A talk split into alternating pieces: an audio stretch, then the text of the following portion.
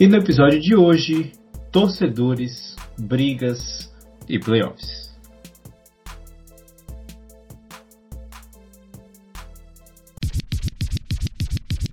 Liquor Girl. Liquor Girls.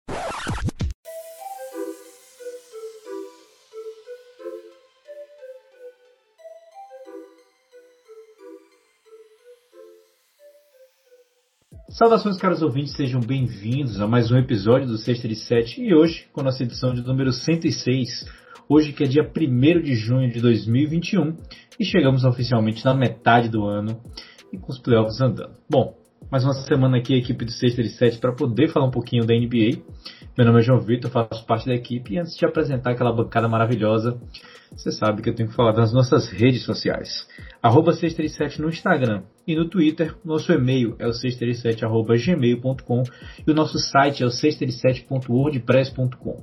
Se você quiser, você pode se inscrever nas plataformas, no nosso podcast, né? em qualquer uma das plataformas que você ouve podcast, seja no Spotify, no Apple Music ou até no YouTube. Estamos disponíveis, você pode acompanhar o nosso trabalho um pouquinho mais de perto. Bom, para conversar aqui comigo sobre os, o melhor playoff do melhor basquete do mundo, ele, Arthur Rios. Fala galera, aqui é o Arthur e certa vez eu testemunhei em um show de rock um cantor sendo alvejado por armas mortais. segundo a polícia de Boston. É, segundo a polícia de Boston. é, mortais ou fatais? Eu nem, eu nem lembro, mas... É. Não, era perigosas. Perigosos, é. Armas perigosas. Muito bom. Fica com a gente que vocês vão entender o que eu quis dizer. Exatamente. Bom, então o, o ouvinte do 637 conhece o nosso esquema, né? Todo aquele pedaço do melhor da semana. E a gente tem as estatísticas da semana. Só que isso ficou mais para a temporada regular, né? Mas esse episódio a gente vai ter edição especial das estatísticas da semana. Então o, o, o script é, teórico desse podcast é estatísticas da semana agora, para a gente falar de algumas coisas engraçadas que aconteceram durante a semana. Depois a gente vai falar da polêmica, a grande polêmica da semana, né, que eu chamei a atenção no, no, no, início do podcast naquela chamada. E depois a gente vai começar a falar assim dos playoffs e entrar um pouquinho mais é, profundo no que está acontecendo série a série. A gente já teve virada, a gente já teve é, é, mudança de estilo de jogo, ajustes, varrida, então tem muita coisa interessante para falar. E então vamos começar. Então Arthur nos guie por essa louca jornada que será o podcast 106. Vamos nessa. Então, só para começar, o Knicks ganhou um jogo de playoff, a gente tem que falar isso, né? Uhum. Só sacramentando aqui que o New York Knicks, né, encerrou essa seca de mais de 7 anos, 8, mais de 8, né, sem uma vitória em playoffs.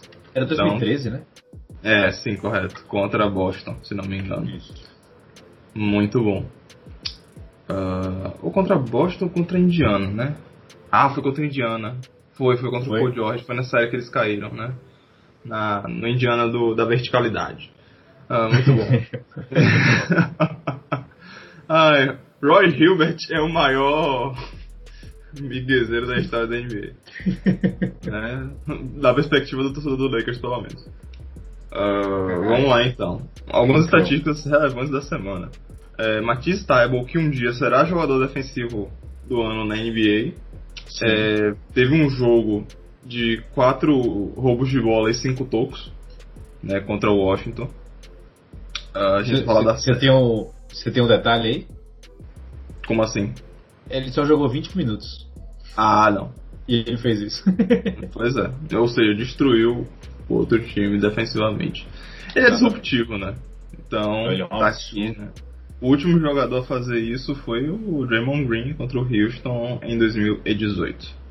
Que não coincidentemente foi jogador defensivo do ano. Hum, pois é. Uh, não, se você for ver a lista, é só Draymond Green, Kawhi Leonard, Ben Wallace, Kevin Garnett e Chris Webber. Então, né? Exato. é uma Pessoal lista que, que se comprometia, né? É, seleta a lista. Uh, mas vamos lá. Outra, outra interessante da semana é o Mike Conley, né, na, na série contra o Memphis Grizzlies, se tornou um dos jogadores mais velhos a fazer 20 pontos e, e 15 assistências num jogo de playoff. né? Então foram 20 pontos e 15 assistências. Ele tem 33 anos, né? Jogadores notórios também fizeram atingir essa marca, né? Os últimos, pelo menos, né? LeBron James, né? Contra Portland, por exemplo. LeBron tinha 35 anos na época. Jerry West, Bob Cousy e Steve Nash também atingiram tal marca. Então tá aí, é. né? Mike Conley na seleta. Isso, e é bastante interessante também, a gente vai comentar um pouco mais pra frente, que é a, a participação dele, né? Ele que conseguiu se encaixar bem nesse time do Utah, como a gente já vinha falando na temporada regular, e finalmente a gente está conseguindo ver ele com um elenco de apoio é, pós aquele Memphis Grit and Grind, né? Que Sim. muita gente ficava pedindo e tudo mais, e era um talento desperdiçado. A gente está conseguindo ver ele com um, jogo, um, estilo de jogo bem interessante em Utah, e está dando certo. E por enquanto o Utah vem muito bem nos playoffs, que também é um contraste que a gente vai fazer com o podcast passado, mas daqui a pouco a gente entra neles. Beleza. Uh, então, só continuando com algumas, algumas estatísticas curiosas da semana. Uh, ben Simmons, né, se, se, torna um dos piores arremessadores de, de lance livre da história dos playoffs na NBA, né? Aqui no caso, esse número ele tem, teria que ter tentado pelo menos 20 lances livres para entrar nessa lista, nesse filtro. Uh, ele, ele teve nesse jogo contra o. Me corrija se eu estiver errado, o Philadelphia está jogando com Washington. É Washington. Perfeito. Uh, então ele teve é, 25% de aproveitamento em 20 arremessos de lance livre. É baixíssimo. outros jogadores notórios, né, que tiveram performance tão ruim quanto ele em playoffs são Will Chamberlain, né, Shaquille O'Neal. Uh, Shaq, inclusive, aparece três vezes nessa lista, fantástico. e, e outro jogador notório, né, que é o primeiro da lista, é o conhecido torcedor do, do Thunder, Andrew Robertson. Né, que... Gratidão. Foram 21 é, arremesso do lance livre e ficou com 14. Até engasguei aqui, 14% de aproveitamento. Bom, vamos lá, né? E aí me deu a curiosidade de vir pesquisar aqui, né? É, o Wilt Chamberlain, que ele não. Vamos lembrar que ele foi o cara que fez 100 pontos, né? No, é, assim maior recorde na NBA e enquanto eu tento procurar esses 100 pontos aqui e ver quanto ele fez de lance livre, se lance livre já era computado na época, né? É, eu vou, vou poder falar um pouquinho com mais precisão para vocês, mas André Robinson fala logo do Thunder pra gente se livrar logo, arrancar esse band-aid. A gente lembra logo daquela série clássica contra o Houston Rockets, né? O Russell Westbrook contra o James Harden na pós-temporada e que teve o hack a Robertson. Juntamente na lista a gente vê quem? Shaq, que foi o cara que inventou o hack, né, que é você fazer o que? Faltas intencionais para que o jogador que está atrapalhando o desenvolvimento do seu time, você quer tirar ele do jogo. Então, no caso de Shaq é porque era uma força tão dominante dentro do garrafão que era necessário você colocar ele na linha de lance livre o tempo inteiro e falar, olha, a gente não vai sair desse jogo aqui porque ele vai chutar 30% da linha de lance livre até que você tire ele de quadra. E no caso de Robertson, era o cara que estava conseguindo fazer com que James Harden não fizesse nada na série. Quando eu falo nada, obviamente é nada para os padrões de um jogador de estrela do calibre de James Harden. E é, é, ao mesmo tempo estava dando ao Thunder a chance de continuar vivo na série. Então teve o Hacker Robertson, teve o Hacker Shaq e dessa vez aconteceu o Hacker Simmons, que a gente também já viu algumas vezes acontecendo em temporada regular. Eu acho que em playoff talvez seja a primeira vez que a gente vê de uma forma tão acentuada assim acontecendo, mas ficou evidente de que Simmons não evoluiu em nada no chute de lance livre. E deu certo. Uhum, exatamente, essa é a parte mais importante. Ah, é, pois é. E, e, ah, e, faltou, faltou falar aqui, né, nesse jogo em 1967 que o Will Chamberlain jogou, ficou com 21% da lance livre, ele arremessou 47 lances livres. Desgrama. Ou seja, mais do que o dobro que Simmons e mais que Exato. o dobro que Roberto. Exatamente. Bom, fiquei curioso aqui. E a porcentagem na carreira de Will Chamberlain, ele que jogou hum, 15, 15 anos na NBA, ele ficou com 51% de aproveitamento da linha de lance livre. Deixa eu ver cheque. Ah, vai ser daquele jeito. Eu acho que cheque é uma das piores, né? Uma das piores é, é, é, de lance livre da história. Não, 520 é 5,2. Pior, não sei, é porque a gente tem que colocar um threshold, porque tipo, ele arremessou muito, né? Exato, exato. Ele tem cerca, em média, ele tem 9.3 tentadas na carreira, com 52% de aproveitamento. E o Wilt Chamberlain tem é, 11.4 tentadas na carreira por jogo, uhum. né? Com 51%, ou seja, o Wilt Chamberlain foi pior do que o Shaq. E Robertson, que no momento a gente lembra que ele está jogando no Nets, né? Ele está no Nets por enquanto. O aproveitamento dele é de 46,8% na carreira. Né? Mas o tentativa dele também é muito, muito baixa, é 0,9. Então, basicamente, o que ele tenta, ele erra. Perfeito. ah, é muito absurdo. Ah, bom, bom, só pra gente falar, né? A gente tem esse, esse caso do Ben Simmons entrando nessa lista. E aí surge logo a pergunta, né? Por que, que isso não aconteceu antes? Por que os times não estavam fazendo isso antes? Bom, porque ele não era o jogador que precisava se preocupar até o jogo passado, o jogo 4. Até o jogo 4, o jogador que o, o, o Washington precisa se preocupar, na verdade, é, precisava se preocupar, era o Joel Embiid. E, querendo ou não, você não pode colocar o Joel Embiid na linha de lance livre, senão ele faria 60 pontos por jogo. Correto. Perfeito. Então é isso aí que está acontecendo. Tem mais alguma? Tem a última para fechar. Boa. É, mais, mais uma que é, que é outra coisa ruim, né? Mas é o que tem. Que é, é Russell Westbrook tem uma das piores é, performances no quesito é, field goal percentage, né? Seja de quadra, seja de quadra. Nesse jogo contra a Filadélfia, ele teve a pior, uma das piores porcentagens em com um triple double da história uhum. da, da NBA.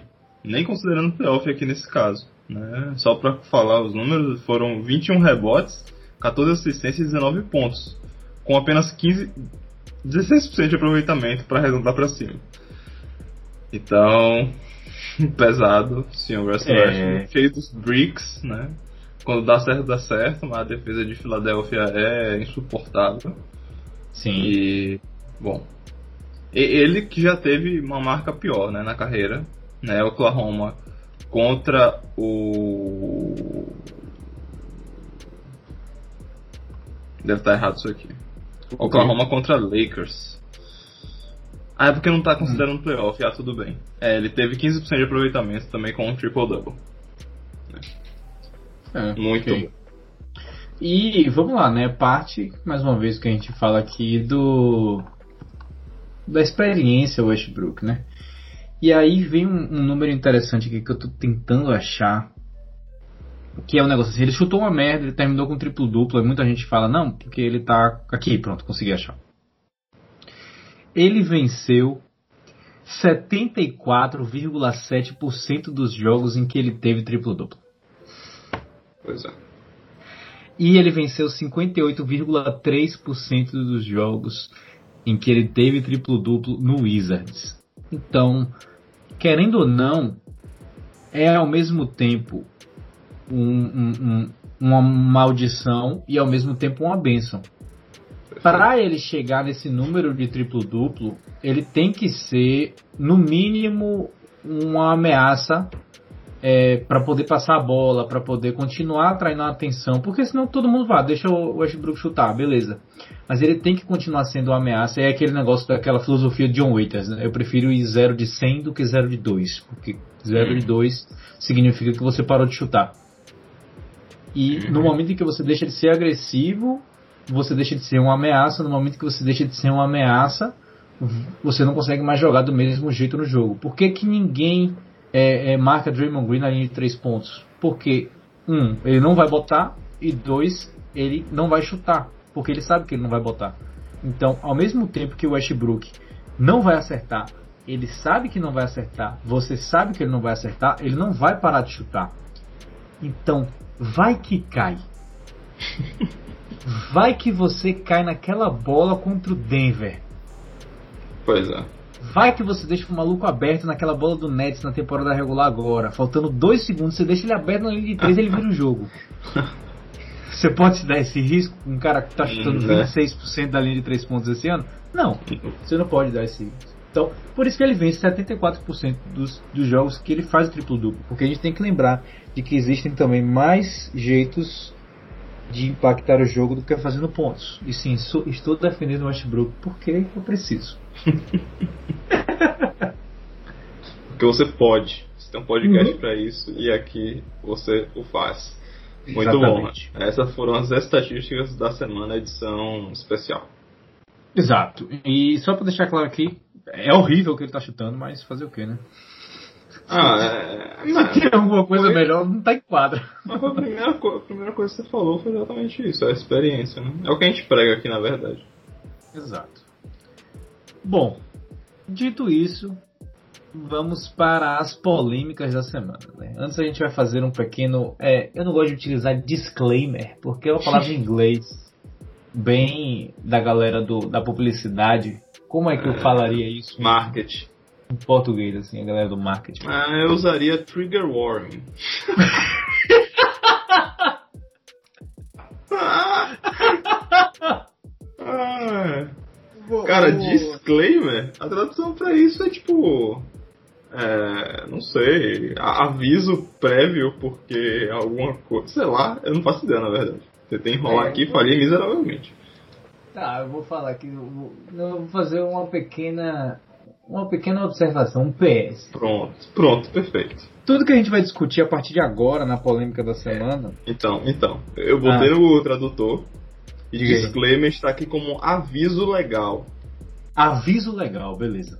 Aviso legal. Acabar, acabou o imposto de renda. Então, se você não fez, Ah! está com problema. Beleza. Aviso legal. Tudo que a gente vai discutir aqui agora é porque os Estados Unidos está numa situação completamente diferente da pandemia do que nós estamos aqui no Brasil. Então, assim como nós falamos no episódio passado, eles já estão com torcedores e muitos torcedores, inclusive, é, principalmente em Nova York, em Alguns Boston. dirão né? torcedor demais. Como é? Alguns dirão torcedores demais. Alguns dirão torcedores demais. E aí já tem até inclusive até manifestações de talvez é, talvez um pouco cedo demais isso tenha ocorrido e refletindo nos números da Covid lá. Mas a gente não vai entrar nesse mérito. É só para falar de que lá está tendo torcedor porque eles estão em outra fase que não é a daqui. E a galera muito doida nesse nesse alvoroço de torcedores e nessa nessa nessa era da intolerância que vivemos, tivemos quatro é, incidentes de torcedores contra. Quatro ou cinco? Cinco. Foi cinco? Cinco estavam mutados. Cinco, cinco incidentes de torcedores que aconteceram da semana passada pra cá que trouxeram bastante a discussão de. Eu ia falar qual é o limite do humor. Não. Valeu, Rafinha. de, de o que é que a gente está fazendo, né? Primeiro aconteceu o quê? Numa noite só teve o jogo em Utah, teve um jogo em Nova York, teve um jogo em Ahn, só porque a gente falou que a gente ia esquecer, a gente esqueceu. Qual é o outro que tem? Ahn, ó, Boston, Utah. E Nova York. Nova. York. Isso. Boston, Nova York e Utah. Primeira coisa que aconteceu foi os ânimos estão bem esquentados em Nova York contra o Atlanta, porque a torcida do Knicks é simplesmente 100% insana. E isso resultou em uma provocação entre Young e a torcida e tudo aquele negócio, aquele negócio legal que a gente gosta da provocação, a gente gosta do, do pagar pra ver, do trash talk, é interessante, é legal ver. Porém, alguns torcedores levaram longe demais e no meio da pandemia o cidadão resolveu cuspir em Young. Paralelamente, em, é, em- não, em Memphis, não, em Utah, perdão, Utah contra Memphis, a mãe de Jamorant assistindo o primeiro jogo de playoff do seu filho foi hostilizada por torcedores de Utah que tem uma, uma pequena fama de serem um pouquinho chatos. Pra gente colocar de uma maneira assim, family friendly. Exatamente. A gente pode estender isso até onde você quiser aqui. O próprio, então, quando, quando o próprio Donovan Mitchell fala, né, que é a, o carro-chefe da franquia, fala que tem um problema em Utah, do mesmo jeito que o Jalen Brown fala que tem um problema em Boston, uhum. né, então é porque tem um problema mesmo. Exato. Porque eles têm muito a perder falando essas coisas, né? Sim, sim, exatamente. São os racistas que pagam uma, uma parte da conta. Enfim, né? Meu, meu hot take está aqui. Isso. Mas... E nessa mesma noite, em paralelo também, os torcedores de Filadélfia jogaram um balde de pipoca na cabeça de Russell Westbrook. Pois é. O que, na minha concepção, é a coisa mais louca que você pode fazer dentre as três que a gente falou agora. Porque Russell Westbrook é um cara que ele está determinado a fazer o novo Malice in the Palace a qualquer momento. Sim.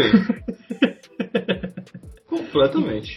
então, se você ver o vídeo, precisou de sete caras para segurar o para segurar o Russell Westbrook dentro do túnel.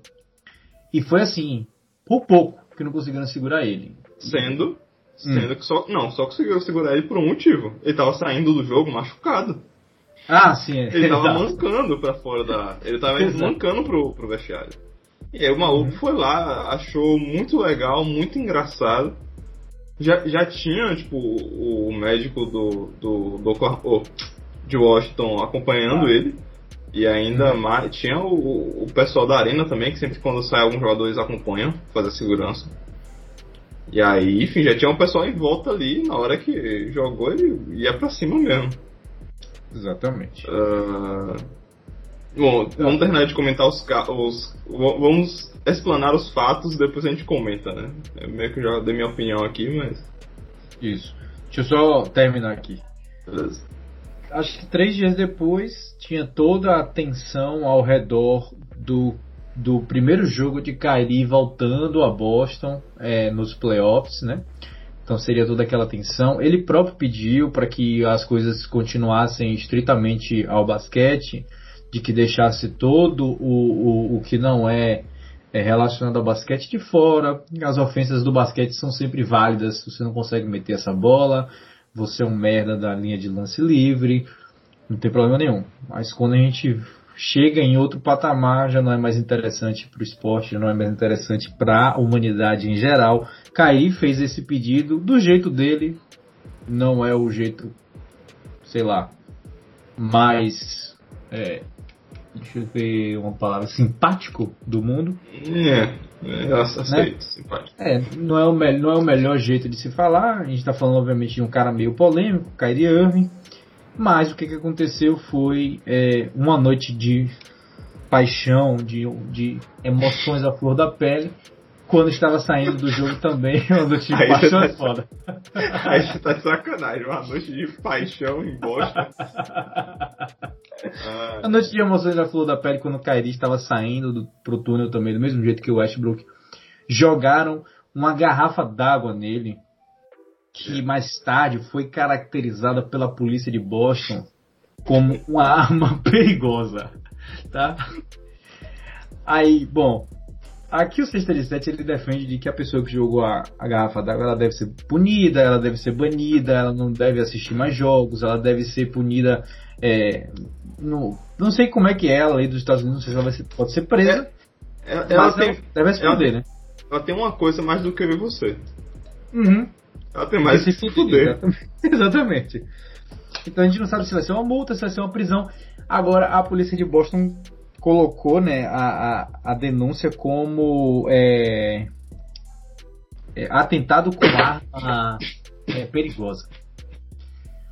O que, na minha opinião, é um certo exagero, mas como não fui eu que joguei a, a garrafa d'água e a pessoa é idiota o suficiente para jogar a garrafa d'água num jogador por causa de um esporte, não vou reclamar.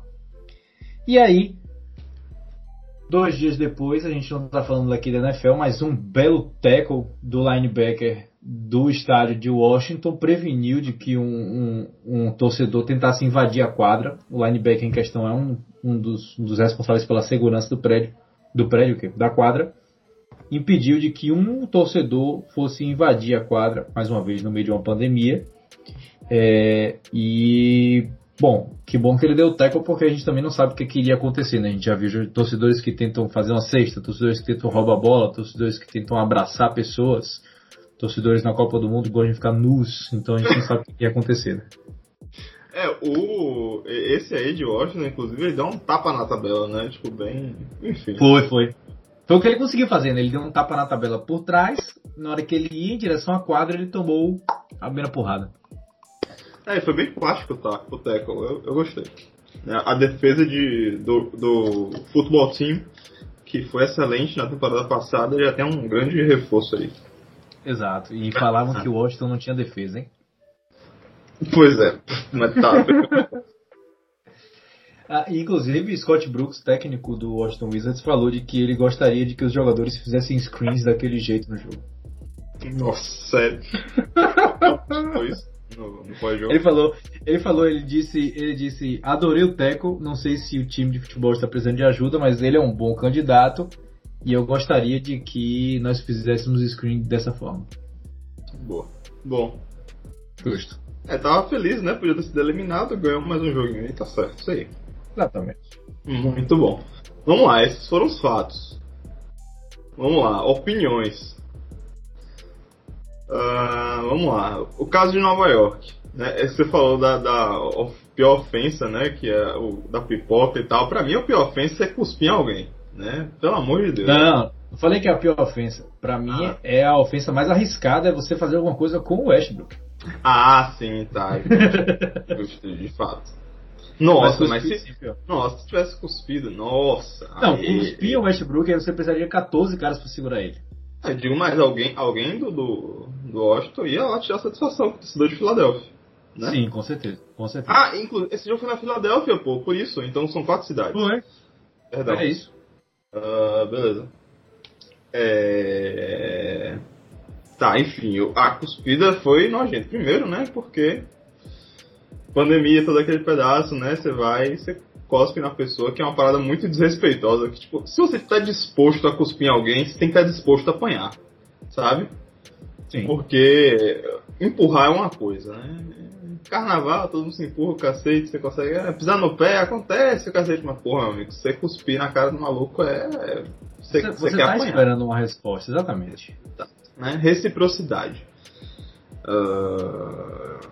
E o maluco abaixa a máscara pra cuspir, enfim, né? Muitas coisas erradas. Uhum. Uh, esse torcedor de Nova York. Outra coisa, né? É, pronto. Então, pelo amor de Deus, né? E aí vamos né, falar de Kairi, né? Então, né, Kairi provoca aparentemente um pouco, né, a mais, eu diria, pisando uhum. no logo do, do adversário, tal qual 8-5. Exato. Né? Enfim, né? Mas, tipo, né, no final do jogo, não, não tem por que fazer nada. O maluco vai lá e tá, tenta fazer aquele challenge do. tentando deixar a garrafa em pé, sabe? Uhum. Aquele flip. uh, é um bom flip. É, e Kairi fica muito calmo, o Kairi é muito da paz, né? Uh, mas enfim, né? Ele faz aqueles rituais pré-jogo e o cacete, né? Onde, uhum. ele vai jogar, mas aí também pisar assim não foi muito amistoso não. Enfim. Dizer que ele teria cuspido também, aí já não sei como é que funciona, não sei como foi a investigação. Uh, bom, de todos os incidentes, o mais inocente foi o Teco. E um pouco mais gostei também. O cara tava fazendo o trabalho dele, né? O único cara que tava fazendo o trabalho dele nesse, nesse negócio todo. Pois é. é pois é, e, enfim. O nosso da pipoca também é, é, é, é, é pra ficar muito puto mesmo. Exato. E, e, isso tudo traz a questão de que a gente fala aqui bastante no podcast de que é basquete. A gente ama o esporte, mas é só basquete. É só um time. E Kyrie, do mesmo jeito que ele estava em Boston e ele foi para para Brooklyn em uma temporada e outra. Ele pode voltar para Boston e ele pode ser um herói lá de novo, assim como Dwight Howard, assim como milhares de outros jogadores que aconteceram. Uma vaia, é, é, é, uma provocação. A gente tem que lembrar que é tudo relacionado ao esporte. Beleza, é válido, mas vamos lembrar de que, para mim, a, a, coisa não é que nem deveria existir limite. Eu não, deveria, eu não deveria nem falar isso, existe limite. É tipo, não existe sentido em eu jogar uma garrafa d'água numa pessoa e dois, jogar uma garrafa d'água numa pessoa que nem sabe que eu existo porque ela acabou de dropar 40 na cabeça do meu jogador favorito. É, pois é. Exato. E, e do ponto de vista do jogador de cair, qual a necessidade de você pisar num logo do outro time? E do ponto de vista do torcedor, porra, todo mundo pisou no logo o jogo todo, velho. e você não deu chilique. É um louco. Não é a história. Você não tem como pisar na história do time. Kevin Garnett pegou A também, não foi? Ele botou no, no, no Instagram. É. Aí tomou as dores, né? É. Então. É. A verdade é que é, é aquela frase que a gente sempre fala aqui também, né? A NBA está há zero dias sem ser desnecessariamente dramática. Perfeito.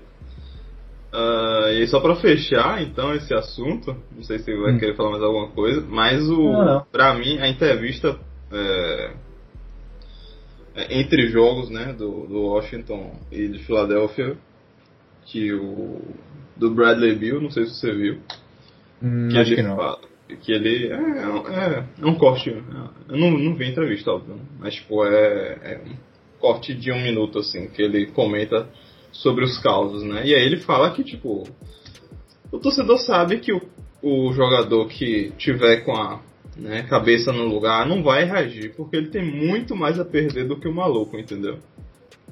O maluco pode ser processado. É. O, o, maluco da garrafa de Kairi vai, vai ser processado até perder as calças, né? Mas. O de Westbrook também. Né? Enfim. É, mas as calças é... valem um pouquinho menos do que os jogadores, né? É, pois é. Enfim, você, você pode perder um contrato importante, né? Não é só multa. Né? Você não vai ser só suspenso. Você vai perder também é, a sua. É, como é que posso falar? Com as pessoas, né? As pessoas não, não veem com bons olhos. Credibilidade. Exato, perfeito. As pessoas não, não, gostam de olhos que brigam, né? Enfim. Uh, né, Malice at the Palace eu, eu, né, é um momento mitológico da história da NBA, mas é, é porque, sinceramente, no final das contas eu não vivi, não vivi tanto. Uhum. Uh, e aí a gente só vê as cenas e acha muito, né, na época engraçado, tipo, na época não, agora no caso, tipo, engraçado ou, tipo, né, é claro que ele fez isso, era o Ron Artest, né? Uh, enfim, que Metal mais tarde mudou seu nome para World Peace. É. E aí, é, enfim, aí o Bradley Bill comenta sobre isso, né? Que é essa questão de os jogadores ter mais a perder. E que, mas, tipo, que no final das contas, os jogadores, né, na ofensa máxima, eles vão ter que se defender, né, de qualquer jeito. Ele, uhum. falou, tipo, ele falou que ele não queria. Eu tentar traduzir no máximo possível, né? Eu, eu não quero usar minhas, minha linguagem do gueto, mas essas mãos trabalham. Eu achei muito Big Hands Work. Porra, achei. Ah, pai, nunca que eu vou entrar na briga com um maluco desse. e outra, puta braço longo da porra, alcance desgramado. Porra, não, o okay. Os malucos que podiam ser lutador do UFC de, de envergadura. E, e acho interessante falar de, de Bradley Bill, porque Bradley Bill é um dos caras que virou meme no meio de uma altercação, altercation, é como a NBA fala, né, que o cara tava falando muita merda pra ele no, no túnel. Bradley Bill, you suck! É, e Bradley Bill virou pra ele, botou as duas mãos na cintura e fez assim, é mesmo? Eu? Eu? Mas também deixar claro de que o cara também não cruzou nenhuma linha, né? O cara tava só falando de que ele era ruim, aquele negócio todo, então acaba se tornando uma coisa que fica legal, né? Sim ao contrário do que a gente teve durante essa semana. Mas bom, fica a mensagem que sempre fica nos memes aí da internet. Torcedores, calma. né? Não tem, tem limite. Vamos entrar nem no Campeonato Brasileiro pra gente não falar de muita coisa aqui, porque o que tem mais é intolerância em relação ao torcedor, à, torcida e e, e, é, as sim. coisas acabando virando coisas maiores do que são, e na NBA também, infelizmente, a gente está vendo isso. Pois é. Bom, vamos falar de playoff então? Vamos nessa. Bom, então vamos nessa, pessoal. Vamos para a parte dos playoffs desse episódio de agora, né? Vamos começar falando da Conferência Leste. Né? A Conferência Leste, por que a Conferência Leste? Porque a Conferência Leste já fechou. Todas? Não, uma só uma série só, fechada até o momento, quase todas chegando naquele nível de que você já consegue falar de que já fecharam. Então, vamos falar da, da, da série que já fechou. Milwaukee contra Miami, 4 a 0 A primeira varrida do Milwaukee, finalmente eles conseguiram é, é, mostrar o poderio é, ofensivo e defensivo na NBA na pós-temporada, na primeira rodada. Dessa vez não teve Magic, dessa vez não teve ninguém que parasse eles. Tristeza para o Miami na maior ressaca da final da NBA que eu já vi. Sim. Não consigo lembrar de outro time que foi tão mal assim depois de ter ido às finais. E é. obviamente manteve o, o, o core, né? O, a equipe. Né? A gente está falando, obviamente, talvez do, do Toronto, por exemplo. Você não vai. Você, ah, não. Você vai ter que falar agora. Esse, esse é o seu momento de brilhar. De quem? Você. confuso agora. Você falou que manteve, manteve o core. Mas o que, que adianta você manter o core se você perde o melhor canadense? Ah, tá, obrigado. obrigado. Mas é aquilo que a gente falou, né? Manteve os denominados superstars. Ah, é importante você lembrar isso, que era um ponto que eu queria falar, só que eu realmente tinha esquecido. Você mantém as estrelas, traz uma nova estrela que está machucada e se livra dos caras, especialmente o cara que fazia o trabalho sujo. Estamos falando de quem? Ele, que é Leolinic. Mais uma vez, como conhecido o jogador favorito do host que vos fala. Exato. Então, é o cara que traz a versatilidade. O Avery Bradley também é outro cara que traz versatilidade. Então, o Miami já vinha com diversos problemas e, mais uma vez, apostar em Vitor Oladipo não foi a melhor aposta possível. Milwaukee conseguiu passar com facilidade, vai para o segundo round para poder pegar Brooklyn ou Boston, que a gente fala Brooklyn ou Boston por mera educação, pra falar a verdade. Perfeito. Uh, ok. É, tá, só um comentário sobre essa série, acho que essa a gente vai passar tranquilo, rápido, né? Uhum. Mas é, pra Miami tem ano que vem. É, decidiram que são os meninos mesmo.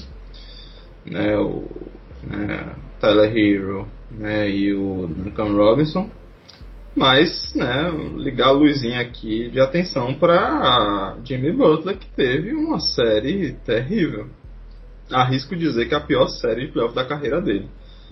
Uh, com certeza. Ele, ele, ficou com a, ele ficou abaixo dos 30% de aproveitamento em cesta de quadra.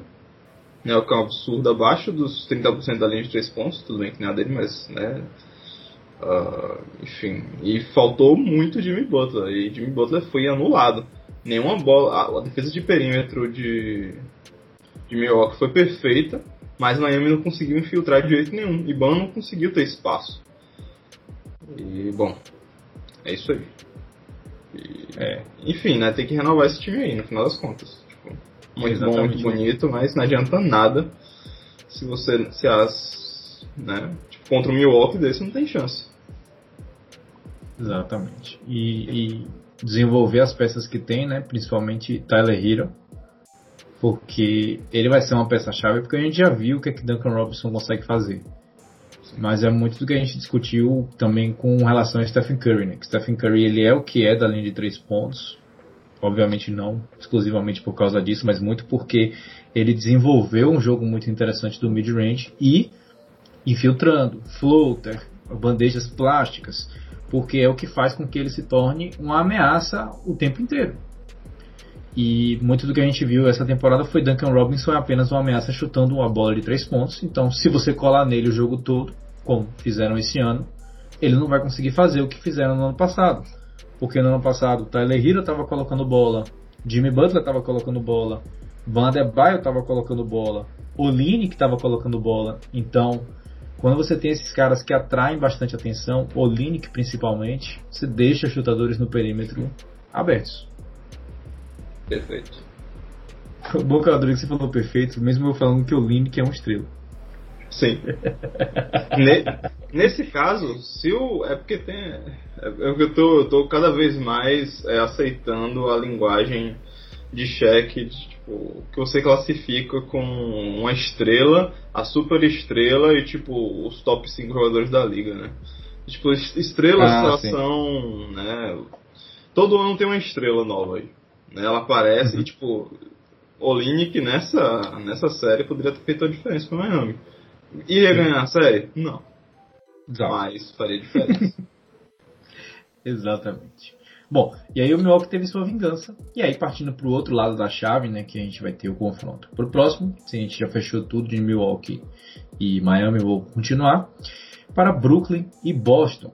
Brooklyn e Boston, que tinha tudo para ser também outra série de 4 a 0 a gente estaria falando agora sobre um confronto que possivelmente começaria amanhã entre Milwaukee e Brooklyn a primeira prova de fogo, tanto do Milwaukee quanto do Brooklyn, o Boston conseguiu puxar o jogo 4, vencer com um jogo espetacular de Jason Tatum e Jason Tatum e Jason Tatum. Com Jason Tatum de pivô e Jason Tatum de ala pivô também. Porque 50 pontos e mesmo sendo a única arma ofensiva que conseguia criar arremessos do Boston, ele conseguiu colocar 50 pontos com um aproveitamento extremamente respeitável e conseguiu roubar esse jogo é, na casa do Brooklyn, inclusive também. Não, foi ele, em Boston. Não, não foi, foi em Boston. Foi o primeiro jogo de Boston. É, é ele foi inteligentíssimo nesse jogo. Atacou o garrafão quando era para atacar, arremessou quando tinha que arremessar e foi muito preciso. Ele estava afiadíssimo nesse jogo. Então, né, e o único jeito do, do Boston ganhar era realmente com o Tatum destruindo assim. O primeiro jogo até que foi disputado, né? a gente comentou isso semana passada, né? Foi até o final. É surpreendentemente disputado. É, pois é.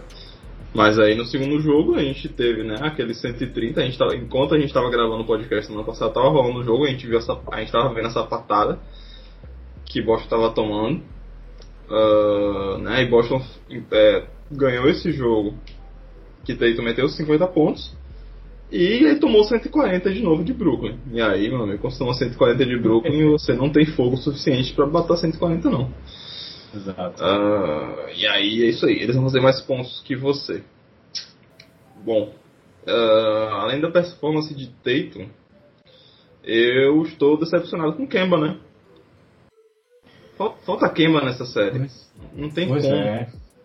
E. Enfim. É, uh... eu queria deixar claro só nesse pedaço de faltou Kemba, é principalmente quando, pelo menos eu falo, mas acho que você também, principalmente ofensivamente. Ah, sim, não. É, de, ó, é, é aquele negócio, defensiva, é, Kemba, teoricamente, anula Kairi na defesa, porque, tipo, é whoever offense em cima deles, uhum. né? Porque, tipo, não importa quem eles estejam marcando, vamos tentar explorar eles. Uh, mas, tipo, não, né? Nesse jogo, em que o, Jason Tatum meteu é, 50 pontos, Kemba errou, errou todas as bolas de 3 pontos. Isso. É, então, né, nem todas foram disputadas. Então, tipo, falt, faltou o Kemba estar tá afiado nessa série. Ele realmente não tá. É, não, e eu trouxe atenção exatamente para o. Só interrompendo rapidinho. Para o hum. caso ofensivo, porque ele tem um jogo de 7 rebotes, a gente tá falando de um cara de 1,80 roubos de bola. Então ele tá. Eu gosto dele porque ele não tá conseguindo impactar no ataque, que tá horrível. Mas ele tenta impactar o jogo onde ele consegue. Então ele é um cara de que mesmo assim ele consegue continuar dentro de quadra.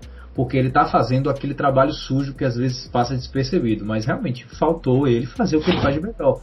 Que é atacar aquela bolinha do mid-range que a gente consegue ver que ele faz toda vez. Não tá caindo. Perfeito. Pois é.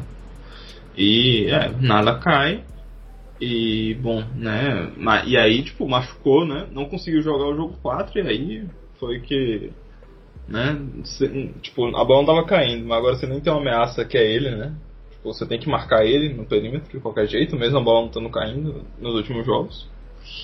Uh, e aí, sem ele, o, o Celtics foi atropelado. E aí temos a série agora 3 a 1 com o Nets tendo a oportunidade de fechar a série em Nova York.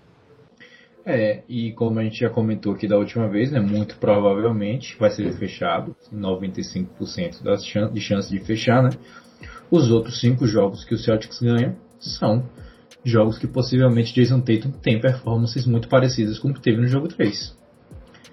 É, o que é plausível e, e possível de pensar, mas improvável porque uma vez que o cara dropou 50 na sua cara, é muito difícil de que ele tenha um terço da liberdade que ele teve naquele jogo no próximo jogo.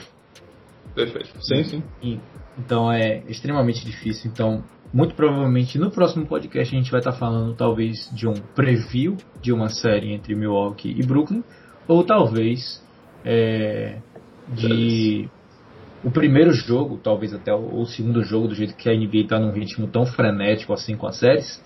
Talvez a gente já chegue aqui com dois jogos para comentar dessa série entre Milwaukee e Brooklyn. Só para a gente falar que a gente já sabe que vai ser essa série.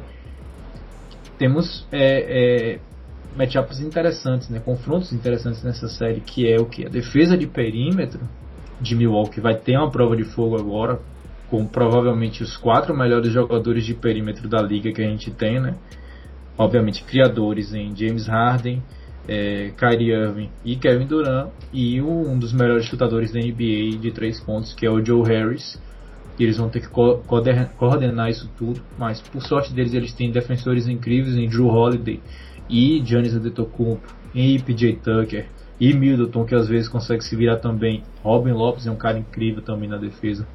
Então eles têm esse poderio defensivo. E do lado do Brooklyn, vai ser a primeira vez que eles vão pegar um cara que consegue é, é, destruir o garrafão é, do jeito que ele quiser, né? Então vamos ver como é que eles vão também proteger essa defesa. Se vai vir de repente a famosa barreira que defende Giannis Antetokounmpo, mas isso exige uma certa disciplina defensiva que a gente não consegue enxergar nesses jogadores que a gente citou, Joe Harris, Harden, Kyrie.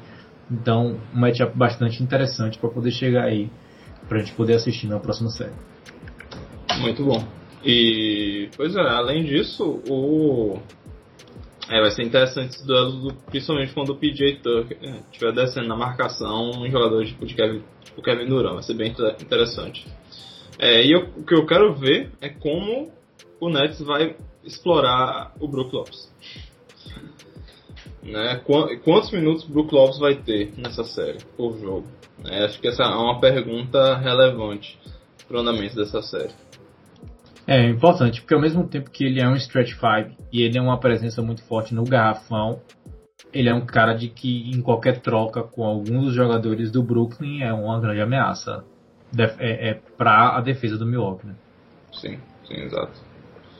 Uh, bom, acho que fechamos bem. Boa, então partindo para a próxima série, vamos para o, o, outro lado da, do chaveamento, confronto entre Filadélfia e Washington. A gente já, já, conversou um pouquinho do que aconteceu, né? Um, um pouquinho de luz vermelha para Filadélfia agora. Nos últimos jogos eles vieram jogando muito bem. A gente tem o crescimento mais uma vez de Tobias Harris, que a gente falou, o backcourt com. o, o frontcourt com. É, Seth Curry e Danny Green funcionando perfeitamente também. Ben Simmons até o jogo 4 estava beleza, mas aí surgiu a mesma preocupação que a gente teve durante a temporada regular, que é como esse time se sai sem Embiid. E a resposta é mal. É. Não mal o suficiente para perder do Washington no primeiro na primeira rodada, mas mal o suficiente para não conseguir chegar ao objetivo e ao, ao, ao, a projeção deles que é chegar na final da NBA. Que vamos lembrar que, em tese, a final da NBA é formada pelo primeiro do Oeste e o primeiro do Leste. E o primeiro do Leste é o Philadelphia 76ers. Perfeito. É, e, cara, sinceramente, lembra dois anos atrás, sei lá, até ano passado, no começo do ano, que a gente chama, ah, esses Sixers aí, ah, troca bem Simmons, pô. Né? Por Harden. É, qualquer coisa aí faz, né? Porque Ben Simmons e Jojo não funcionam juntos. Né? A gente vê que esses Sixers só estavam indo pra frente com os dois bem, né? Doc Rivers deu um jeito né, dos dois é. estarem em quadra e aproveitar o máximo de cada um. E né? Doc Rivers e Daryl Morey, né? importante. É, sim, sim. Fez os movimentos, né? Sim, de fato. Uh, que é colocar arremessadores, né? Sim. Bom.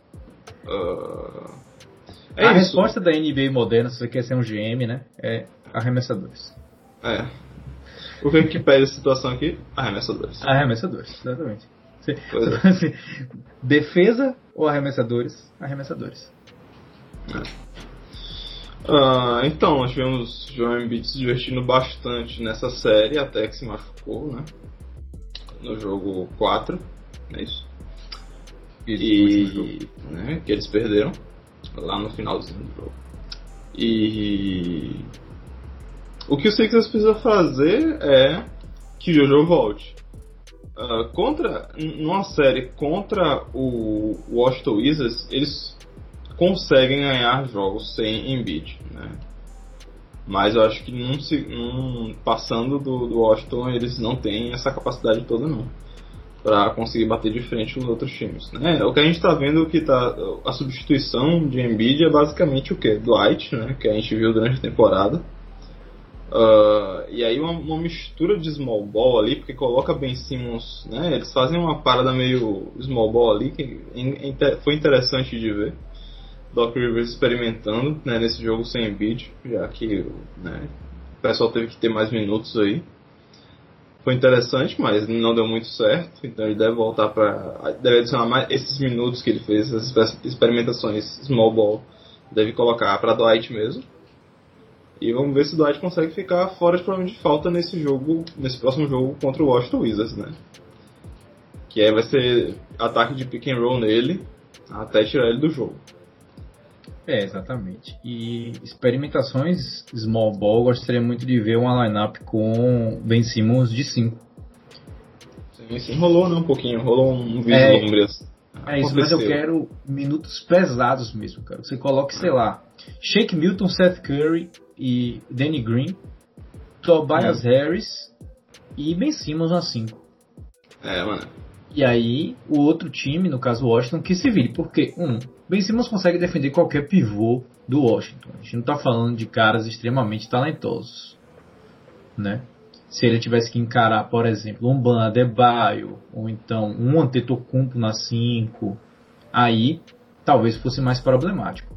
Mas, como a gente está falando do Washington, você pode se dar o luxo de experimentar e jogar quatro chutadores, abrir, e aí do nada o seu 5 é seu armador, e aí, poxa, fica bastante interessante de ver. Não sei se Doc Rivers vai fazer isso, mas é, é, o jogo do Philadelphia acaba sendo interessante para ver exatamente isso. Ainda mais porque Embiid ainda é dúvida para o jogo 5 e, querendo ou não, a não ser que ele esteja 115%, ele não vai entrar dentro de quadra, porque, como você falou, né, eles conseguem vencer o Washington, mas eles precisam que Embiid esteja saudável para eles conseguirem vencer os próximos quatro, os próximos quatro e ir para as finais. Perfeito. Muito bom. É, e Bom, do Washington fica uma, uma temporada de extremo sucesso para o, o que era esperado deles e é. principalmente para o que foi esperado depois da metade da temporada. Vamos lembrar de que eles estavam tipo 12-35 e eles conseguiram terminar com um recorde de 50%. Sim. Então, graças a Deus eu não estou vendo Indiana tomar uma surra de Filadélfia, eu estou conseguindo ver o Washington. Obrigado. Obrigado. Obrigado. Bom, partindo para o outro lado da chave, né, como a gente já falou aqui, o Philadelphia vai passar dessa série, né, é muito difícil que não aconteça, a gente tem mais três jogos na, na, na série e a gente não consegue enxergar nenhuma situação em que o Washington consiga vencer esses três próximos jogos. É impossível? Não, mas é improvável, né, a gente trabalha aqui com, com, com probabilidade e possibilidade, né, então, falando de improbabilidade, ia falar disso.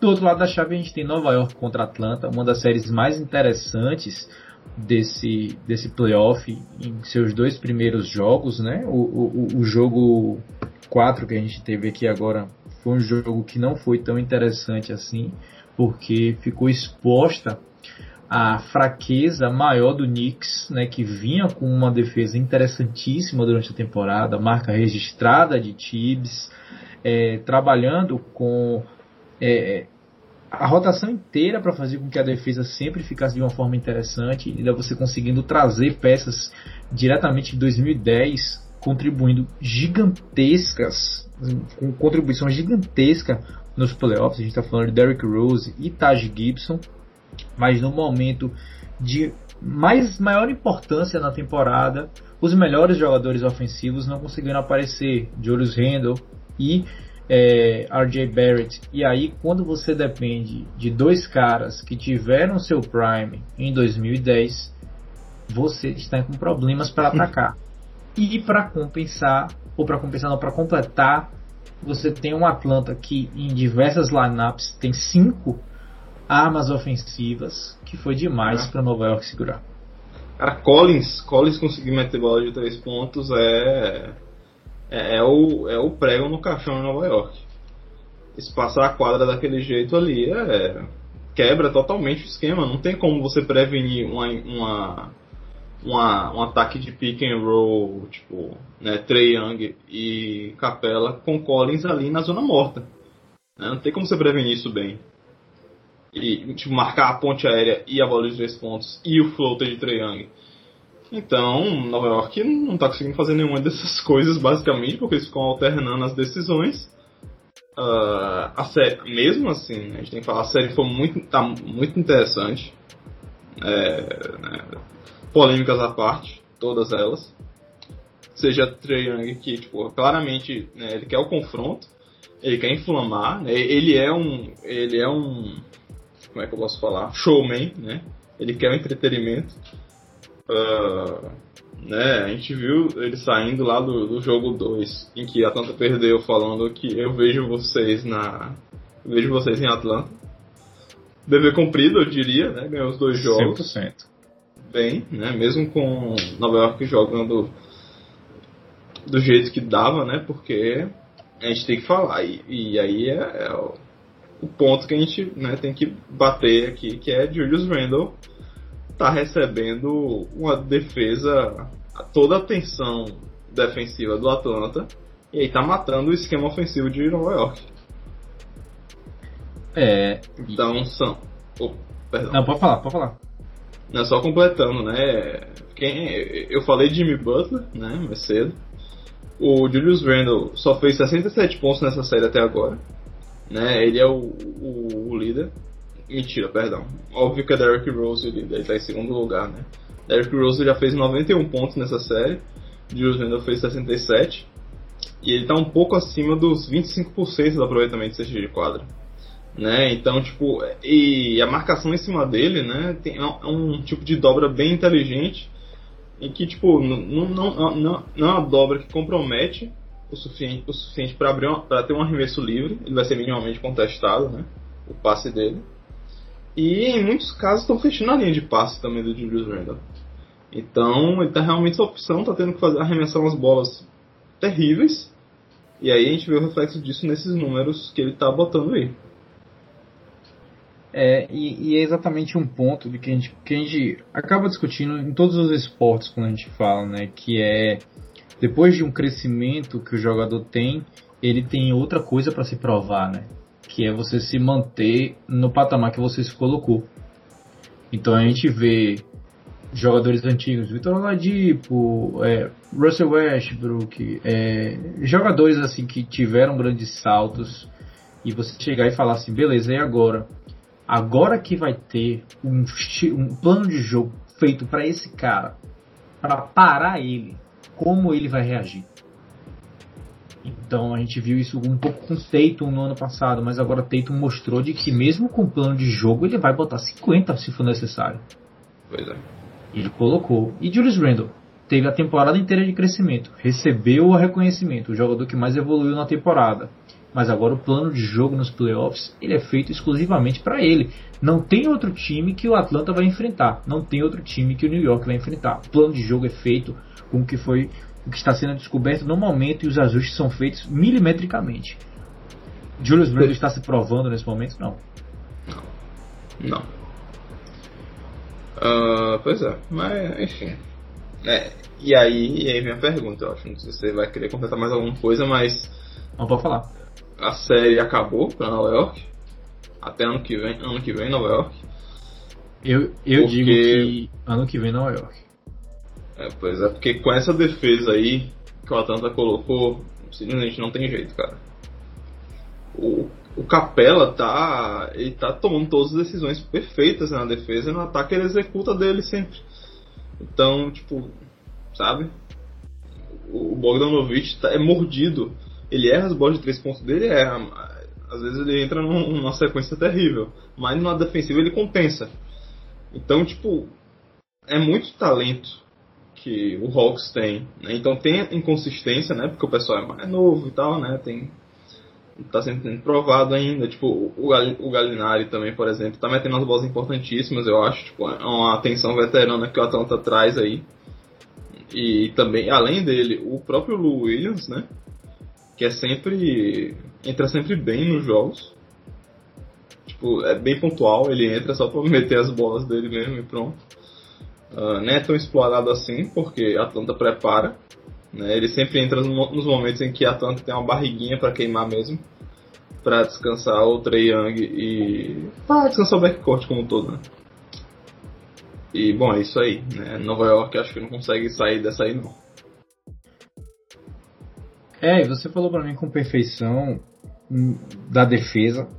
E você já completou o ponto que eu ia falar. Né? Você falou de que com essa defesa de Nova York e a defesa de Atlanta montada pro esquema e tudo mais, não tem como o York ganhar. Perfeito. E aí o seu outro argumento é exatamente o que eu ia trazer. Que é, em termos de ataque também, de poderio ofensivo, se você anular as defesas e esquecer elas, não falar assim, pronto, virou All-Star Game e vamos ver quem faz 150 pontos primeiro, o New York está quebrado. Porque você citou aí cinco caras. Você citou Trae Young, Capella, Galinari, Bogdanovich, Williams. E aí quando você vê Huerta tá metendo bola, DeAndre Hunter tá metendo bola também. O único que não tá entrando é o, o, o de Duke, que tá machucado. Mas você tem. É, é, muita gente que você. Você fala assim, beleza, tá no huddle, timeout, acabou de mudar o time. Você fala, beleza, aquele cara eu não posso deixar quieto no perímetro ou na linha de três pontos ou sem uma marcação porque ele vai acertar a bola. Galinari, Galinari ele não tá podendo ter um milímetro de espaço e até sem espaço ele tá metendo bola, que é aquele Galinari que a gente viu no Thunder. Ele se escora todo em você, ele dá um arremesso completamente escroto e a bola vai perfeita no ar. Perfeita. É, é de dar inveja o que aquele cara consegue fazer arremessando a bola. E aí, se mesma coisa você falou, Bogdanovich fez uma merda no primeiro, no, no, num lance. Os caras entram no ouvido dele, morde, morde, morde, ele fica indignado. Mas lá mete três bolas de três pontos seguidas. Acabou Nova York. Sim. Então, fica só, aí. Ah, diga aí. Só pra complementar a Galinari, Galinari pior corte, né? Ah, é. Obrigado. Obrigado. Que negócio horroroso. Pois é. negócio horroroso. Por Mas mim, é isso aí. Por ah. mim, cancelava Galinari aí só por causa disso. Porque, pelo amor de Deus, tá horrível, né? Sideline, é. Galinari não vai jogar no jogo 5, cabelo. e é isso aí, pra mim também é Nova York. É, ano que vem, só ano que vem. Não porque eles não consigam vencer mais nenhum jogo nessa série, mas porque eles não conseguem vencer três seguidos. Perfeito. É, esse próximo jogo agora em Nova York eu consigo ver eles ganhando. Né? Ah, sim, e, e, é bom que eles vençam porque é o, o pior dos cenários é eles perderem a série no Garden, né? No, na meca do basquetebol. No Madison Square. É, a não ser que seja num jogo 7. Jogo 7, jogo 7. Mas entrar lá para perder num jogo 5 é, é o pior cenário para o torcedor de Nova York. E, e, creio também de que o pior cenário para é, é, é, fechar essa temporada do, do Nova York foi uma temporada completamente é, é, que eles atingiram muito mais do que era esperado deles. Muito bom. Traduziu bem overachieving. É, exato, eu estava procurando exatamente é, essa eu... a tradução para essa palavra. Muito bom, eu vi o seu, sua linha de pensamento aí. Bom, bom. Vamos nessa então para a Conferência Oeste, né? Vamos começar pela série de que está com mais cara de que vai estar tá fechada. Ah, só para a gente falar antes, né? Um confronto entre Atlanta e Filadélfia vai ser extremamente interessante também. É, muito do que a gente vem falando aqui, como o Atlanta vai lidar com o Embiid, como é, é, Capela vai lidar com o Embiid. Capela é um cara muito atlético, ele consegue também é, é, é, se virar com o Embiid na defesa, mas como ele vai se virar no ataque também, a linha de, ponta, de ponte aérea não vai estar tão aberta assim, né? vai ter um tráfego ali para poder é, ver. A defesa de perímetro de Filadélfia sensacional, eles podem colocar três caras ali para acabar com o poderio ofensivo do, do, do Atlanta quando entra Tybal, quando entra Danny Green, Tobias Harris, Josh, Josh já saiu, não entra mais. Então, você tem esses caras que podem parar o Atlanta. E do outro lado é, Trae Young está se mostrando um veterano na NBA nesse momento e um cara que atrai tanta, tanta, tanta atenção de que é inevitável que ele abra oportunidade para os companheiros e os companheiros estão capitalizando. Então essa série para mim vai ser bastante interessante também. Muito bom. É, o único. Ah, tipo, se for comparar, essa série então não vai ser mais divertida do que Milwaukee e Brooklyn, né? É, com certeza. Com certeza. Bom. Vamos então pra Costa Oeste. Costa Oeste não, né? Pra Conferência Oeste. Exato. Vamos pra Conferência Oeste e vamos falar de Utah contra Memphis, que foi uma das séries que a gente abordou no episódio passado o Memphis tinha vencido o primeiro jogo naquela ocasião, né? E eu, eu não lembro se você concordou comigo, mas eu tinha falado muito que era um deslize do, do Utah, aquele jogo que dá tudo errado, bola de três pontos não cai, mas os arremessos certos estavam lá.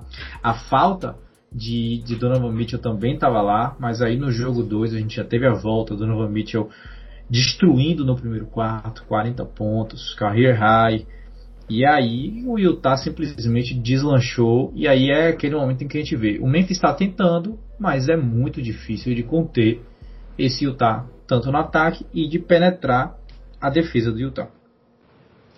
É, é perfeito. Tudo. O que, o, que, o que aconteceu no primeiro jogo, né? Você falou, né? Não tinha Mitchell. Faltou alguém para meter as bolas finais ali e fechar o jogo. O Jazz não, não teve isso naquele jogo. No, no jogo 1, digo. No jogo 2, que Mitchell voltou, ele voltou mordido, falando tudo para todo mundo na cara de Dylan Brooks. Você acha que vai me marcar? Não vai porra nenhuma. Botou ele com problema de falta. Jogou forte em cima de Moran.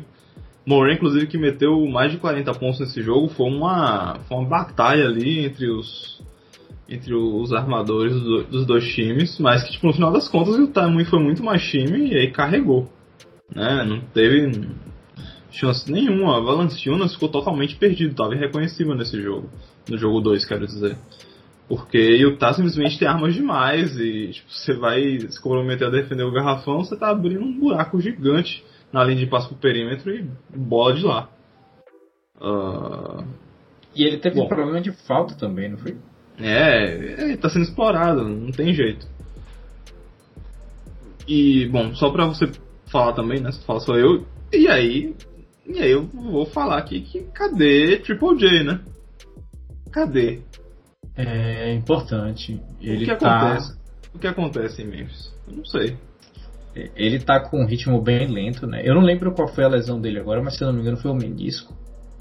Pois é, então, tá comprometendo ser... bastante. É, ele não tá caindo bola nenhuma dele. Né? Uhum. Três pontos, tá abaixo dos 30% né, de arremesso tá abaixo dos 40. Enfim, tá faltando ele, na verdade. Né? Mesmo com ele, a gente sabe que seria muito difícil. Mas a gente não pode ficar esperando performances grandiosas de Grayson Allen nem do Kyle Anderson. Tem que ser o Jamorant, o Dylan Brooks, aparentemente. o Valanciunas e o Triple J, né? Pra bater no, nos quatro melhores jogadores também de Utah, né? Porque, tipo, do Valanciunas nem espera muito, porque realmente o Gobert é um, né? é o jogador defensivo dessa temporada, a gente tem que falar, né? Tipo, não tem nem como. A gente já falou que, que é o primeiro, o segundo e o terceiro. Mas. Exatamente. O que você tinha falado na semana passada foi perfeito. Foi só um soluço. Mesmo que não tivesse Mitchell nesse jogo 2, eu, eu sinceramente, acho que Memphis também não ganhava. O Jazz estava muito, tipo, tava é, preparado para tudo, menos para Jamorant, que estava enfiando umas bolas inacreditáveis. Uh, só que aí, né, no jogo, no, nos jogos que foram lá em Memphis, Uh, o Utah basicamente é, entendeu como marcar bem Moran, né, aplicando a, a pressão né, off-ball dele. Ou, perdão, forçando ele a ficar sem a bola mais tempo. Isso aí foi fundamental para dar um boost defensivo que o Utah precisava.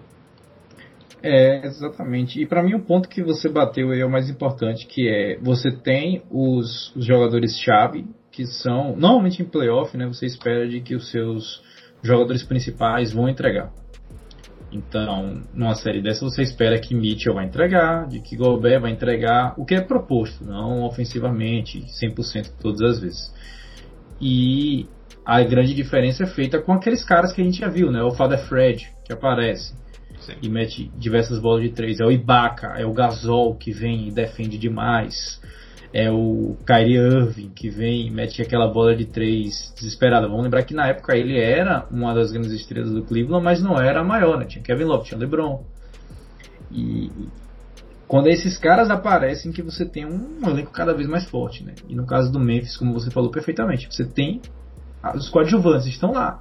Dylan Brooks aparentemente agora é uma estrela, como você falou. Mas Grayson Allen está aparecendo e metendo bola. Ele conseguiu realmente cavar o lugar dele na NBA e falar, olha, eu tô aqui porque eu consigo fazer isso, isso e isso. Kyle Anderson consegue fazer. Você tem o Bane, que é o novato deles também, que está jogando muito bem. Você tem esses caras que conseguem fazer, que estão fazendo o papel deles. Mas aí você tem uma estrela que está entregando e a outra estrela que, poxa, o que é que está acontecendo? Ainda está machucado, o ritmo é mais lento, e aí? O que, é que a gente pode esperar dele? Por que, que ele não tá, sei lá, reduz logo os minutos, então bota ele para jogar 10 minutos só. Não me dê esperança. Sim. Né? Então, acho que o ponto que você bateu foi perfeito. E para mim aí é e o tá passando, né? Como é já esperado. E é isso aí. É isso aí, e o tá passando. E é isso aí. uh, eu não sei se né, Memphis vai conseguir ganhar esse jogo em Utah não, inclusive. Eu acho que fecha 4x1 mesmo. É, eu acho que vai ser uma bela de uma varrida de cavaleiros. Muito bom. Bom, partindo pro outro lado da chave, né? Quem vencer, o, o Utah vai vencer. Mas pega o vencedor entre Los Angeles Clippers e Dallas Mavericks, que virou o jogo. E Empatou aí, pelo menos. Exato. É, virou o jogo que eu digo assim, mudaram as coisas. Mas. A maré mudou. Exato, mudou a maré, melhor, melhor expressão. Bom, como a gente tinha falado na semana passada, o Dallas tinha vencido o primeiro jogo de forma extremamente convincente e o, o Lakers tinha o Clippers tinha jogado de forma extremamente é, bizarra. No jogo 2 a história se repetiu. No jogo 3 a história parecia que ia se repetir. E eu já tava é, eu já tava com a 15 pá de terra já no Clippers. Eu já tinha até. Não tinha nem nivelado. O morrinho já tava mais alto do que tudo já, de tanta enterrada que eu tava dando no Clippers. Até que aconteceu. É, é. aconteceu o quê? O Clippers tem poder para responder. Mas o Dallas tem poder para responder a resposta? E aí ficou aquela resposta, né? Luca começou o jogo de maneira quentíssima. O Clippers abriu, o, o, Dallas abriu 30 a 13, se eu não me engano. E aí eu falei, não, acabou o jogo. Mas o que aconteceu do segundo quarto para frente foi desesperador e foi algo que eu falei que eu odeio durante toda a temporada regular, que é o Luca Ball. Não tinha outro cara que tocasse na bola. Parecia que Lucas estava jogando de verdade. Parecia que, parece que a gente está numa simulação é, extraterrestre, estamos na Matrix. E o cara que controla o Luca, que está jogando no 2K, é aquele cara que ele não deixa ninguém mais do time tocar. Então era rebote vai para a mão de Luca, Luca vai e ficou um negócio bizarro. É só ele que dribla, é só ele que arremessa, ele tenta passar, mas quando ele passa falta 3 segundos no relógio, então o, o, jogador não tem o que fazer. E aí é muito fácil de você parar um time quando ele só tem uma ameaça. E para completar, o Clippers tem poderio ofensivo e muito poderio ofensivo.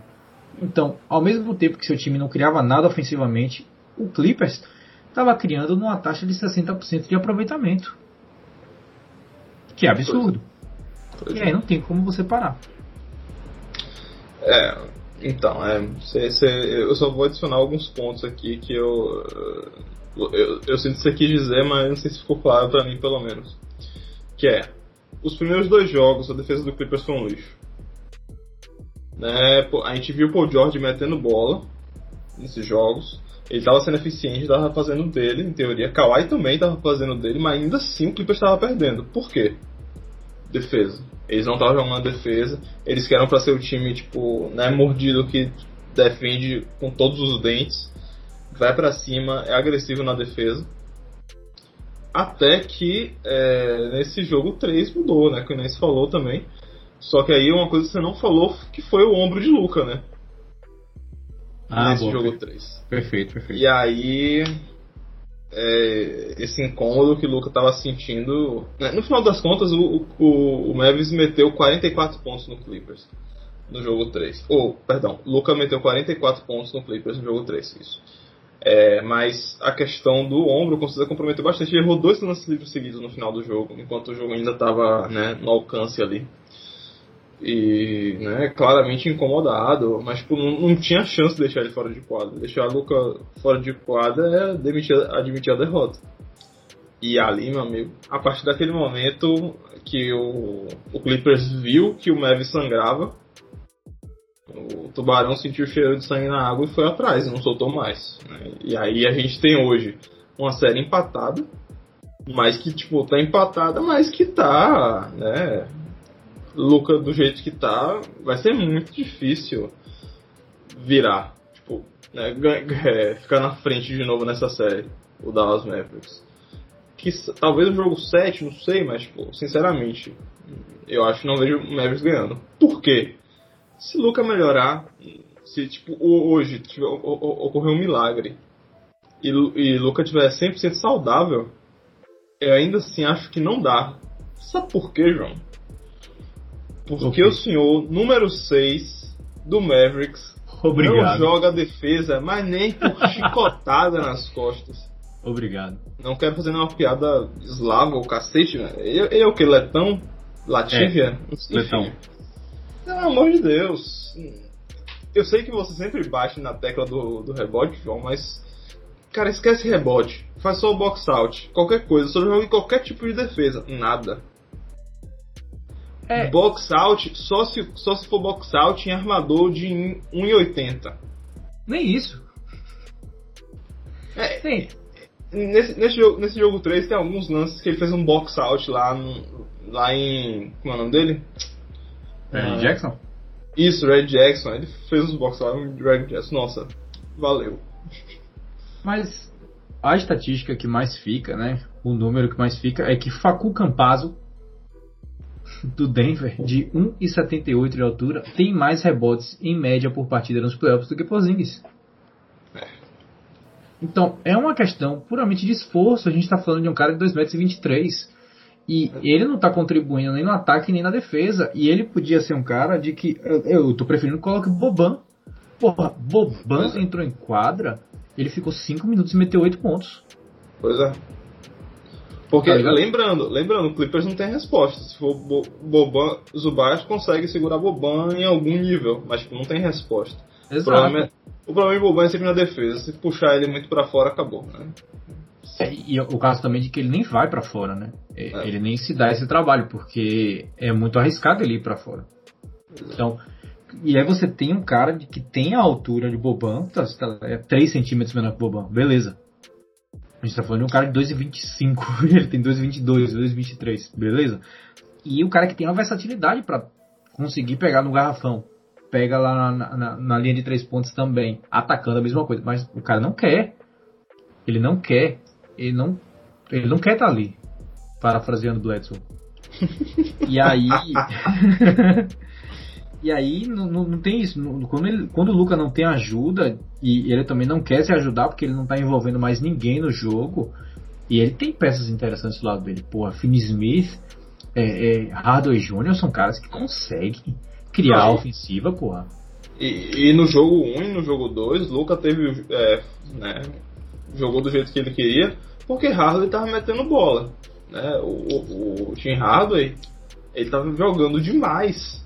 Uhum. Só que aí o Clippers acordou pra vida no jogo 3, né? E ele não tá conseguindo fazer mais nada. Então tu, a bola de Porzingis não tá caindo a série toda. Né? Essa bola de 3 pontos safada. Que nojo. Que nojo essa bola de 3 pontos. Que. Sabe como é que o maluco não fica de costas pra sexta em nenhum lance? E quando fica Sim. é pra dar um fadezinho fraco. Equilíbrio, né? Vamos. Vamos. E, vamos e tentar manter a defesa honesta, né? É, e aí a bola de Jason. do Jason. Jalen uhum. Bronson também não cai. E aí, então essas coisas que o Clippers apertou a defesa. Aí, meu amigo, uhum. não tem mais almoço grátis, não. É, exato. E, e, ponto importante que você está falando aqui do Clippers, né? Porque eu sou um cara que torce contra o Clippers. Pelo, pelo mesmo jeito que eu torço, pelo mesmo motivo que eu torço contra o Nets. Que são os caras que se juntam pra, só para vencer o campeonato e, e, fuge, e fogem do processo, né? Então eu acabo ficando com raiva desses caras, ainda mais quando se envolve com o Paul George, que foi um cara que me deu esperança de continuar competindo e não, não fez, mas voltando ao ponto. Mesmo odiando, antes que eu saia daqui, é, voltando ao ponto e, e, falando do Clippers, eu não gosto do Clippers, eu torço contra eles, não é ódio nem nada, mas eu torço contra o Clippers, mas eu tenho que abrir mão e falar de que esse time jogou demais nesse jogo 3 para poder abrir, é, diminuir essa vantagem. E foi como você falou, sentiram o cheiro da, do sangue na água e foram para cima.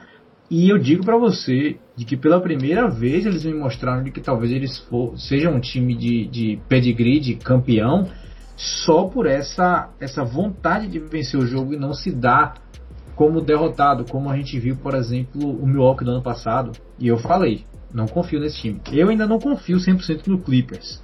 Mas o que eles mostraram nesses últimos jogos, para mim, foi algo muito positivo. É, time campeão faz isso, entendeu?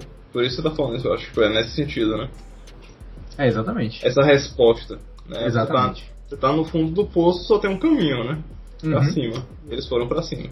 E é muito do que a gente vê com Morant também, né? Edgar Morant tem esse pedigree, esse selo, esse, esse negócio, porque ele tava perdendo pro Utah, beleza, mas eu vou colocar 44 em vocês. Eu não vou parar enquanto eu não. enquanto não acabar o jogo. Sim, né? sim, sim. Então é, é, é, muito interessante quando a gente vê isso na equipe. Né? E isso nos leva ao empate, né? 2 a 2 E aí você falou que você não viu o Dallas vencendo esse jogo. E eu só vejo o Dallas vencendo esse jogo, de, ou essa série, de uma maneira, que é Luca voltando saudável e ele conseguindo distribuir a bola para o time. Mas pelo que a gente viu nos últimos jogos, é algo que não vai acontecer, então eu vejo o Clippers passando. Se é, se Luca não tivesse cometido alguns erros nesse jogo 3, inclusive, antes dele machucar o ombro, ele, o Clippers teria ganho esse jogo também, né? Então, né, só para colocar aqui um pouquinho de culpa nele também, né? Exato. O Clippers, o, o Dallas estava na situação de ganhar o jogo por causa dele, só que ele podia ter sido melhor ainda, né? Teve uhum. turnover demais nesse jogo. Bom, e é isso aí. É, essa foi uma, foi uma, grande série. Tudo bem que esses jogos foram meio que, tipo, no final das contas, não foram tão disputados. Esse último foi ridículo. É, o último foi horrível, não vale a pena nem comentar. Mas a foi. série tá fantástica. Essa série foi, tá sendo fantástica. Sim, é, exatamente. E é, só reforçando, eu não vejo o Dallas ficando na frente de novo nessa série. Eu consigo ver ele se salvando ali, né, em casa, depois de perder amanhã em Los Angeles, sei lá. Boa, perfeito. Bom, com isso a gente move para o outro confronto que a gente tem, a outra chave de confrontos. Denver contra Portland, um jogo que você antecipou, né? Vou deixar você falar a maior parte desse jogo, porque realmente é o maior jogo de xadrez que a gente tem nos playoffs até o momento. E é uma série que está empatada também, né? E em certos momentos você fala, não, agora fodeu, agora é. Portland vai passar fácil. E em outros momentos você fala, não, mas esse time do Denver com o Jokic jogando desse jeito não tem como. E aí você fala, não, mas aí surgiu esse cara aqui, o Nurkic, mas aí o Carmelo, mas aí surgiu o Porter Jr., mas aí surgiu o Campazzo. E aí você vai vendo ajuste por ajuste por ajuste. E aí quando você vê, é uma das séries mais fantásticas que a gente está tendo nesse playoff. Sim, é uma das melhores, com certeza. É, o xadrez ao vivo aí do round 1, com certeza. O, você, você puxou o Carmelo aí, né? Vamos, vamos, vamos falar que Carmelo teve um jogo. Foi o jogo 3, não foi isso? Não, não, não, calma. Foi o jogo 2. Porque foi. Não, não. Foi o jogo 1, que ele jogou muito da bem. vaia? Foi, o jogo da vaia jogou 1, não é isso? Foi. Ou não? Foi. Foi, né? Beleza. Mas é- é- todos ele tá jogando muito bem, mano. Exato, é isso, que, é isso que eu ia puxar. Tipo, ele tá muito bem. Ele tá, tipo, sabe. é- Qual é a palavra? É competente. Acho que eu quero falar, entendeu? Tipo, Sim. ele não tá. não tá deslanchando o Glenn Lillard. Ele não é a segunda opção que nem McCollum. Ele. Ele nem, nem é o. Ele nem é questão nem. Ele nem desafoga o ataque.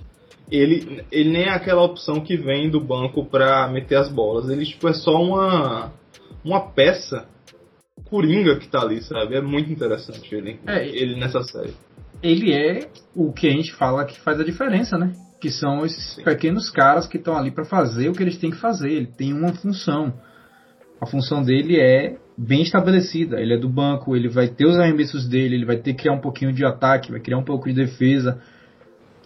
E ele tá se propondo a fazer isso de uma forma fantástica. Fantástica. Sim, sim.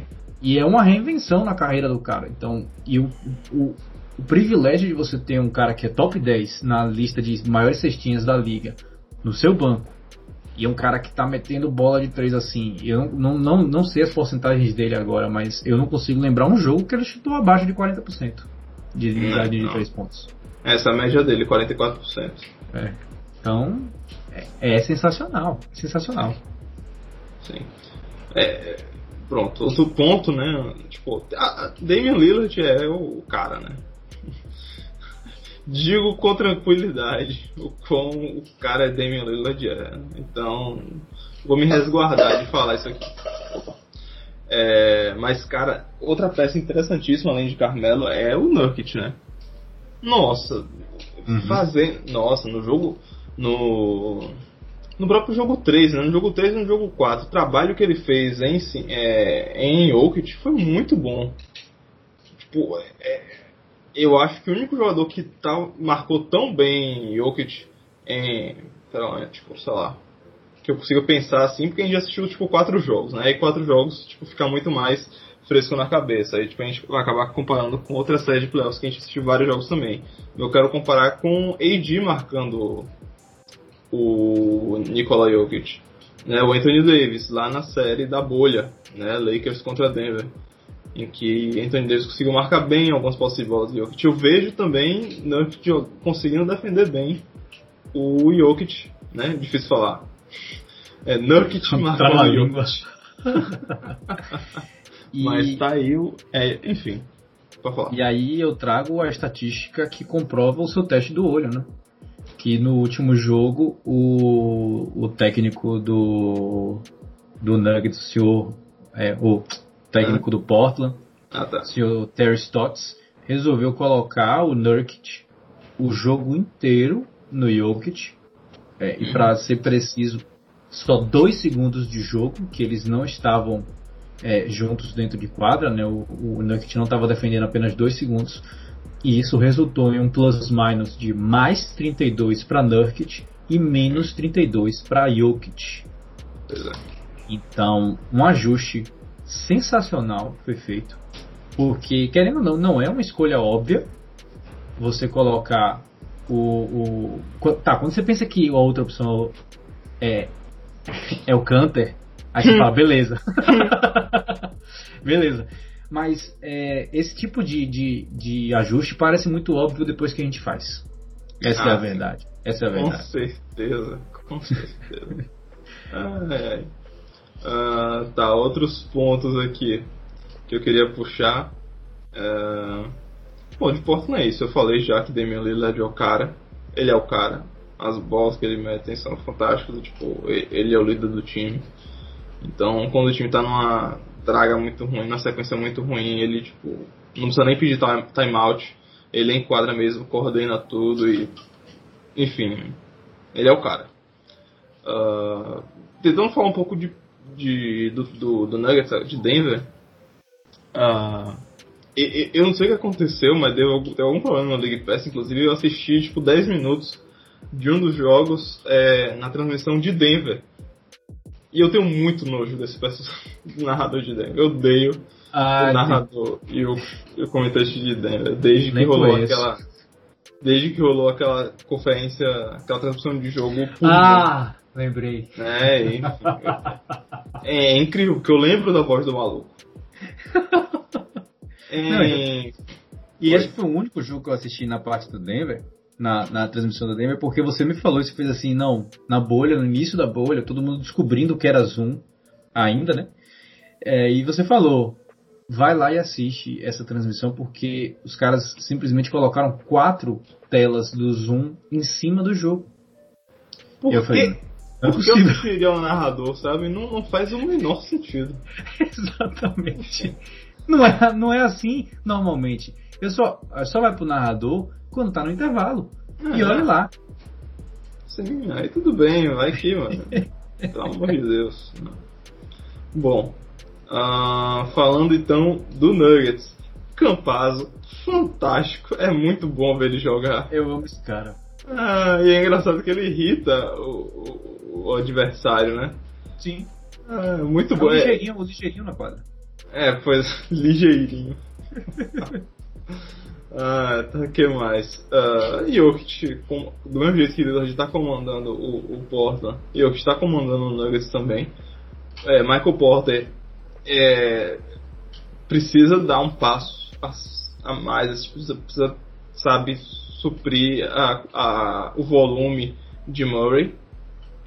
Uh, mas o que está enfrentando, o Austin Rivers, tipo, não, não adianta ficar mandando bola nele ali pra, pra aquelas bolas de três pontos, porque é, né, ele, ele tá metendo, ele tá metendo as bolas, sabe? Mas tipo, exatamente é o que você falou, tem teto. Uh, e, ah, e outro, outro ponto de Denver. Torcedor que tá pedindo lineup de. É, como é?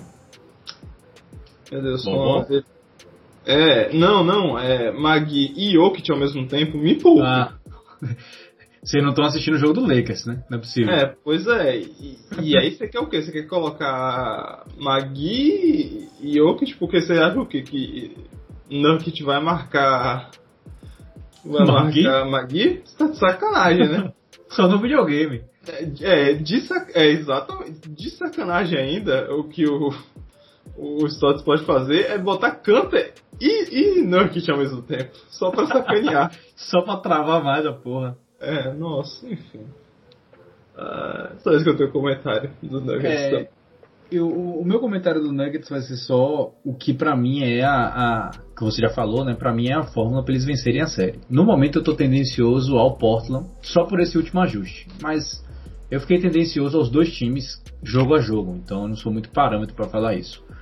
Mas o ponto que você falou para mim do Porter Jr. e do volume ofensivo de Denver é o ponto chave porque esse último ajuste é assustador para o Denver. Que é um cara conseguiu anular, porque quando você tem um plus minus de menos 32 é uma anulação, né, o seu melhor jogador durante a partida inteira. Então significa que ele vai ter que distribuir a bola e os companheiros de equipe vão estar vão ter que estar preparados para poder converter essas bolas. Só que a gente não tem Jamal Murray, a gente não tem o Will Barton. Então caras como Porter Júnior vão ter que subir mais um degrau nesse pedaço. E a gente tem que falar, ele já subiu alguns essa temporada. Então, talvez a gente chegue e esteja pedindo demais de um jogador de segundo ano, talvez. Mas não tem para quem pedir. É como o LeBron falou, né? Obviamente a gente vai sentir falta de AD se ele não puder jogar no próximo jogo, mas foda-se, é o próximo homem que entre. Então, para mim a chave do Denver é essa. É, é, desse último jogo, eu procurei não tirar muito. Que muita coisa deu errado muito rápido para Denver. Né, e aí tudo encaixou muito rápido para Portland, consequentemente. Uh, eu. Eu acho que esse foi o soluço da série, esse jogo aí. Que foi atípico, foi diferente esse jogo dos outros. Eu acho que. Eu tô mais pra Denver nessa série, pelo que eu assisti até agora. E porque eu estou considerando esse jogo como um soluço. Que eu acho que Jokic vai voltar com tudo agora. O. O Porter Jr. vai conseguir ser mais agressivo nesse próximo jogo agora também. E eu acho que vai fazer toda a diferença. Que o que faltou nesse jogo foi um pouco de agressividade de Porta Júnior e um pouco de tipo. É, como é que eu posso falar? Malícia de Denver. Porque quando o cara tá. Quando o Nurkic está tão bem em cima do, do Jokic, você tem que forçar falta, tirar ele de quadra de algum jeito. E aí tem que ser o jeito que for. E aí, né? Se for por falta do cara, que seja. É uma estratégia. Né? Forçar a bola nele, troca. Deixa ele te marcar lá de fora para você atacar. Né? Enfim. Uh, enfim, aí eu né, só lembro mais uma vez, foi o soluço da série para mim eu tô mais pra Denver nessa série. Boa, então temos talvez o, o primeiro empate do sexta, né? Que você tá pra Denver e eu tô pra Portland, vamos ver o que acontece aí no, no desenrolar da semana. Lembrando que hoje, dia primeiro, é o quinto jogo da série. Sim, sim. Bom, com isso a gente vai para o outro lado da chave, a última série que a gente vai conversar hoje, porque é a última série de playoff que a gente tem. Phoenix contra Lakers. A gente que tinha comentado no episódio passado, episódio 105, sobre o grande desempenho do Phoenix e, e como eles estavam maduros dentro de quadra e como o Devin Booker e com a ajuda de Chris Paul, mesmo lesionado, é, é, tinha conseguido é, cavar oportunidades gigantescas nessa defesa do Lakers e parecia outro time, muita experiência. E aí todos esses elogios podem ser jogados pela privada no jogo 2, porque deu uma aula de, de desequilíbrio e falta de, de força emocional o Phoenix. Com falta flagrante 2 de Devin Booker, frustração, briga e, e, e mostrou-se realmente aquela diferença, aqueles momentos que você fala assim, realmente a experiência de playoff conta muito. E aí você começa a valorizar um pouco mais também o que o Clippers está fazendo, que o que você voltar de uma, uma distância ridícula e você voltar e ficar competitivo, que foi o que o, o Phoenix não conseguiu fazer, e a frustração começa a montar e aquele negócio que você começa a se derrotar. Né? Isso vem muito da experiência de playoff. E aí com, isso amontou com a lesão de, de Chris Paul, não estava conseguindo driblar com a mão direita. Você nunca vê aquele cara perder o drible. Agora ele estava perdendo.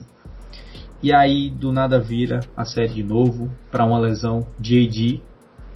Mas aí conseguem vencer o jogo. Mas aí ele volta, se lesiona novamente. Porque assim como ele tem média de pontos, ele tem média de lesões por partida. Tá em uma. Graças a Deus. Podia ser zero, mas tá em uma só.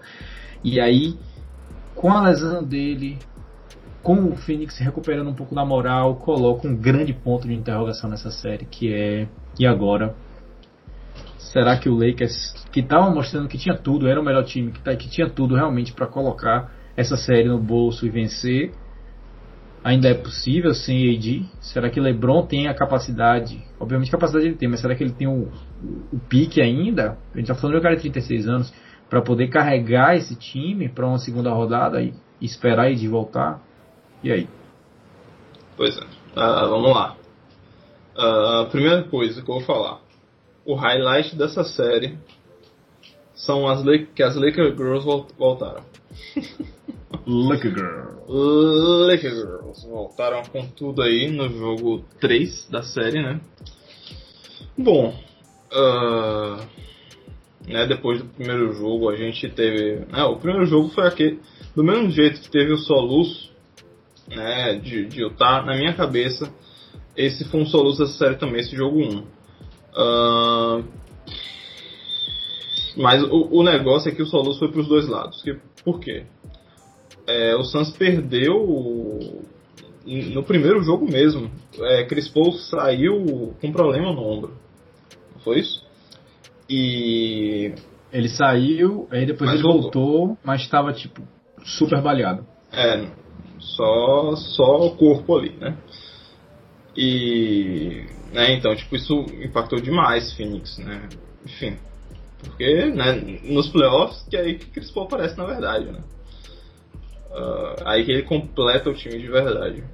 Bom, aí, né, o, nesse jogo 1, na minha opinião, foi um soluço, porque, tipo, dos dois lados, o Lakers estava muito mal, nenhuma bola de três estava caindo, a defesa estava muito mole. É, E por defesa mole, eu, sim, exatamente o que você está pensando. A AD estava muito mole, de novo. e Aiton fez o que quis no jogo, o jogo inteiro com ele. E aí o resultado foi esse, o Lakers perdeu. Né? Então a, a, a dominância de Aiton em cima de Davis é, foi superior à perda que o Suns teve na performance de Chris Paul, basicamente ser um ombro né? em quadra. Bom, aí foi o soluço dos dois lados, é desse jeito, né? Já nos jogos 2 e 3, nós tivemos o Anthony Davis voltando, meteu 34, 34 pontos em ambos os jogos. Né? No jogo 2 a gente teve o Andrew Drummond também voltando com força total.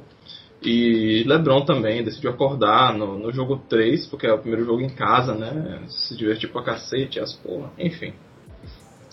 Só que nesse só que no jogo 4, é o que você falou, João, a lesão de Anthony Davis, que, né, você falou muito bem que é o ponto de interrogação, e agora?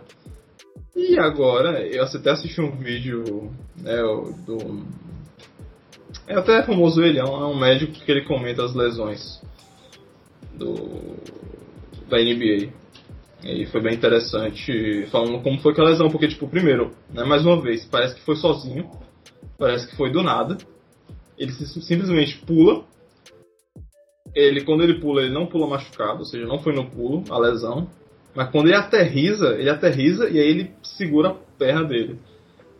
Você sabe o que aconteceu, João? Ou você nem sabe, né? Tipo, tipo, a mídia nem falou muito disso. Tipo, sabe? Ele é... só se machucou porque é segunda-feira. É isso.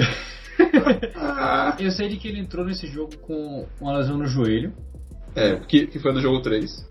É, e eu vi, eu não vi vídeos, mas eu li algumas coisas dizendo de que vem muito de pode ser de uma lesão compensatória. Não sei se é o mesmo ponto que você ia chegar. Não, não, é, é porque tipo, quando ele aterriza, é que hum. parece que não foi nada, sabe? É porque, é, bom, quando a gente vê entende, ele se machucando, a gente pensa, é de vidro. Sim. E, sinceramente é um pouco, né? Porque, porra, tudo se machuca. Mas, bom, é que você vê que os caras da NBA, os caras são feitos de aço. Uhum. Porque se os caras não se machucarem com esse tipo de lesão que ele teve, porque, tipo, ele caiu, ele pisou, não dá nem pra ver direito no vídeo, mas ele pisa no pé do DeAndre Ayton. E quando ele pisa, ele pisa rotacionando e estendendo a coxa. Então, tipo, é um movimento tipo, totalmente contrário ao natural. Então, e é isso que lesiona o tendão, né? O ligamento, no caso. É, e, e é muito, eu li também disso, né? Que aí ele acaba tendo que compensar na queda algumas coisas pro joelho, e aí vem movimentos e. e enfim, é, na, na, perna, na, na, direita tava com o joelho ruim, aí é. Ou oh, perdão, era na esquerda ou na direita?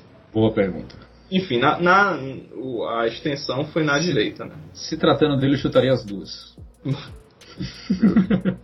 Enfim, e a conclusão do, do médico lá é, ele até puxa os números, ele é, ele não fala nem os números, ele fala tipo de um, uma conta no Twitter que ele sempre tipo, estuda basicamente lesões nos esportes. Ele falou que tipo a média de retorno para jogadores com essa lesão, lesão específica nesse lugar do AG dessa temporada foi de 14 dias de média. É. é... E, e falou que, tipo, né? E aí ele falou, é, tipo, quando tem essas lesões, esse tipo de lesão aí, é, voltar, é, voltar cedo é a receita para piorar. Para ter um. Pois é uma piora significativa, entendeu? Porque ele explicou lá depois, eu não entendi é. porra nenhuma, mas ele explicou e eu acreditei. Vamos, vamos, falar, né, que a gente já viu jogadores voltarem cedo e terem lesões piores. É. Alô, Kevin Durant. É. Aquiles, né? Aquiles. E aí, amigo, você não quer romper o Aquiles do Anthony Davis, não. Não, qualquer, Porque eu não sei como ele volta. Qualquer ligamento seria terrível romper jogador do, do, tamanho do Anthony Davis, né? Exato. E, Exato. enfim. Bom, é, então, tá aí o, o, o dossiê da lesão. Porra, a foda tá tudo caindo hoje. Bom, e, o, dossiê, isso... o dossiê da lesão do Anthony Davis está entregue. Ele não volta para essa série, na minha opinião. Não deveria voltar, pelo menos. Hum. E aí, Bom. eu quero seu input a partir disso. É importante isso, porque por exemplo, se for concretizado esse tempo de 14 dias, significa que ele perde o final dessa série, indo para sete jogos, e o começo da próxima também, né? Do jeito que esse ritmo da NBA está acelerado, essa série tem sete jogos até o final de semana. Agora. Né? Então vai ficar aí mais complicado porque se o Lakers passar, provavelmente ele pega um Portland ou um Denver também já sem Anthony Davis. Então a gente já viu como o Lakers jogou sem Anthony Davis no início da temporada, que foi aquele pedaço onde LeBron carregou sozinho e ele ficou, se eu não me engano, 5-5 então é realmente muito difícil, ainda mais que LeBron está em outra fase da carreira, algo que a gente fala, acho que todo podcast. Né? Então ele precisa da versatilidade de Anthony Davis. Anthony Davis jogando como 5 foi uma coisa que a gente viu também chegar.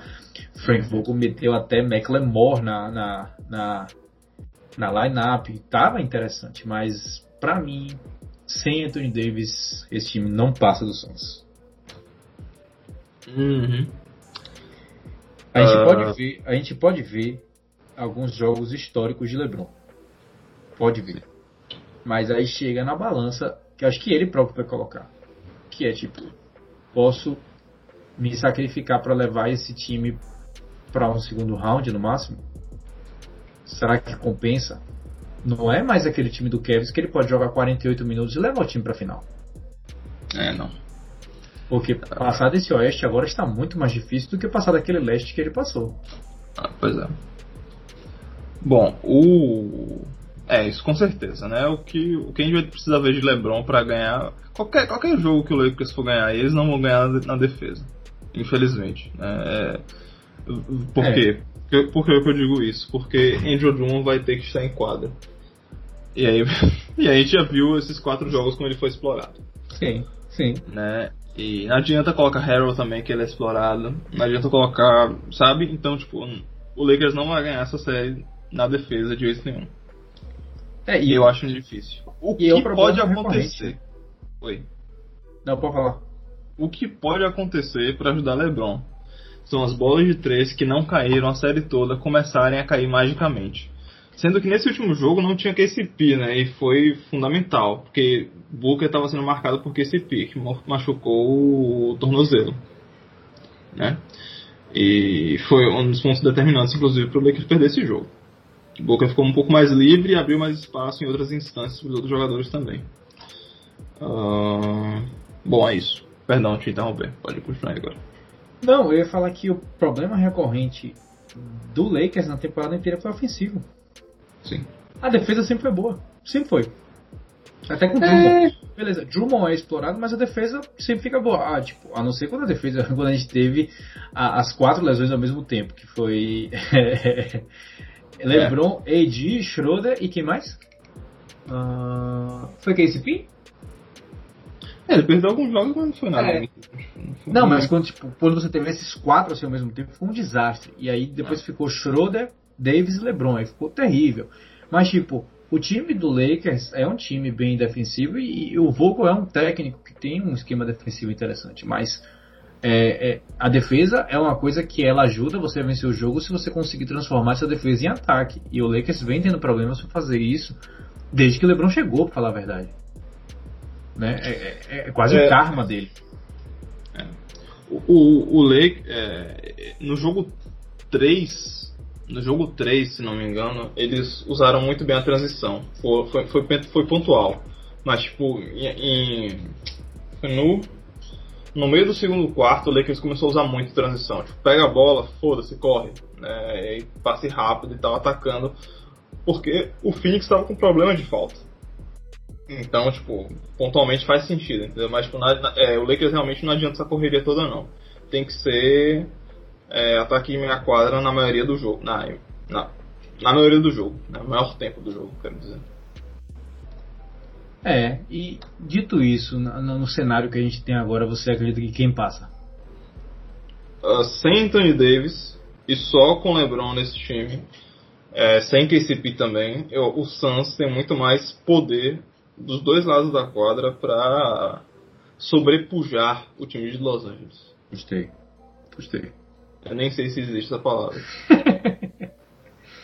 eu também vou com Suns, eu vou com Suns. Posso mudar minha opinião? Posso, porque eu sou assim, mas É, também acredito que esse Suns tem um pouco mais de, de, de chance, ainda mais também se, se Chris Paul tiver melhorando, né? Porque a gente sabe o impacto que esse cara tem dentro de casa. Bom, creio que com isso a gente tenha terminado todas as séries aí do playoff e agora fazer aquela pergunta que possivelmente encerra o podcast dessa semana, que o ouvinte já sabe qual é. Fala comigo, ouvinte, comigo. Arthur, mais alguma consideração? Uh, sim, Opa! Vamos nessa. nesse momento está rolando um jogo fantástico. Jason Tatum contra Brooklyn Nets. Só isso. Não, e o melhor que você falou isso, eu abri agora aqui a aba do League Pass e eu fui ver quem é o cestinha do Boston Hum. e é o Romeo Langford. 10 pontos. Não. é ele mesmo. Cacete. Deixa eu ver até aqui. Jason, tá. to Ja- Jason, Tatum foi dormir. Jason Tatum acabou de fazer o 11 ponto. Acabou de roubar a liderança de Langford, que entrou de SG nessa, de, de titular. E ele está 4 de 15 de quadra, 1 de 7 de 3 pontos. Eita cacetada. É hoje que o Nets. É o famoso tchau tchau. É hoje que o Nets vai, vai embora. Tudo bem. Ah, bom. bom, e agora, mais alguma consideração? No.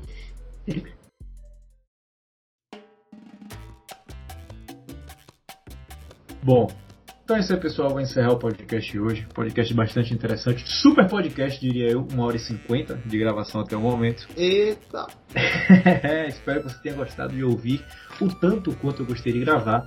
E antes de me despedir, rapidamente, arroba 637, 637.wordpress.com, 637.gmail.com, para não roubar tanto o seu tempo nesse finalzinho que faz só informações que você já conhece. Bom, que os deuses dos playoffs estejam com vocês disponíveis em todas as plataformas de podcast. Até a próxima. Valeu, galera. Até a próxima.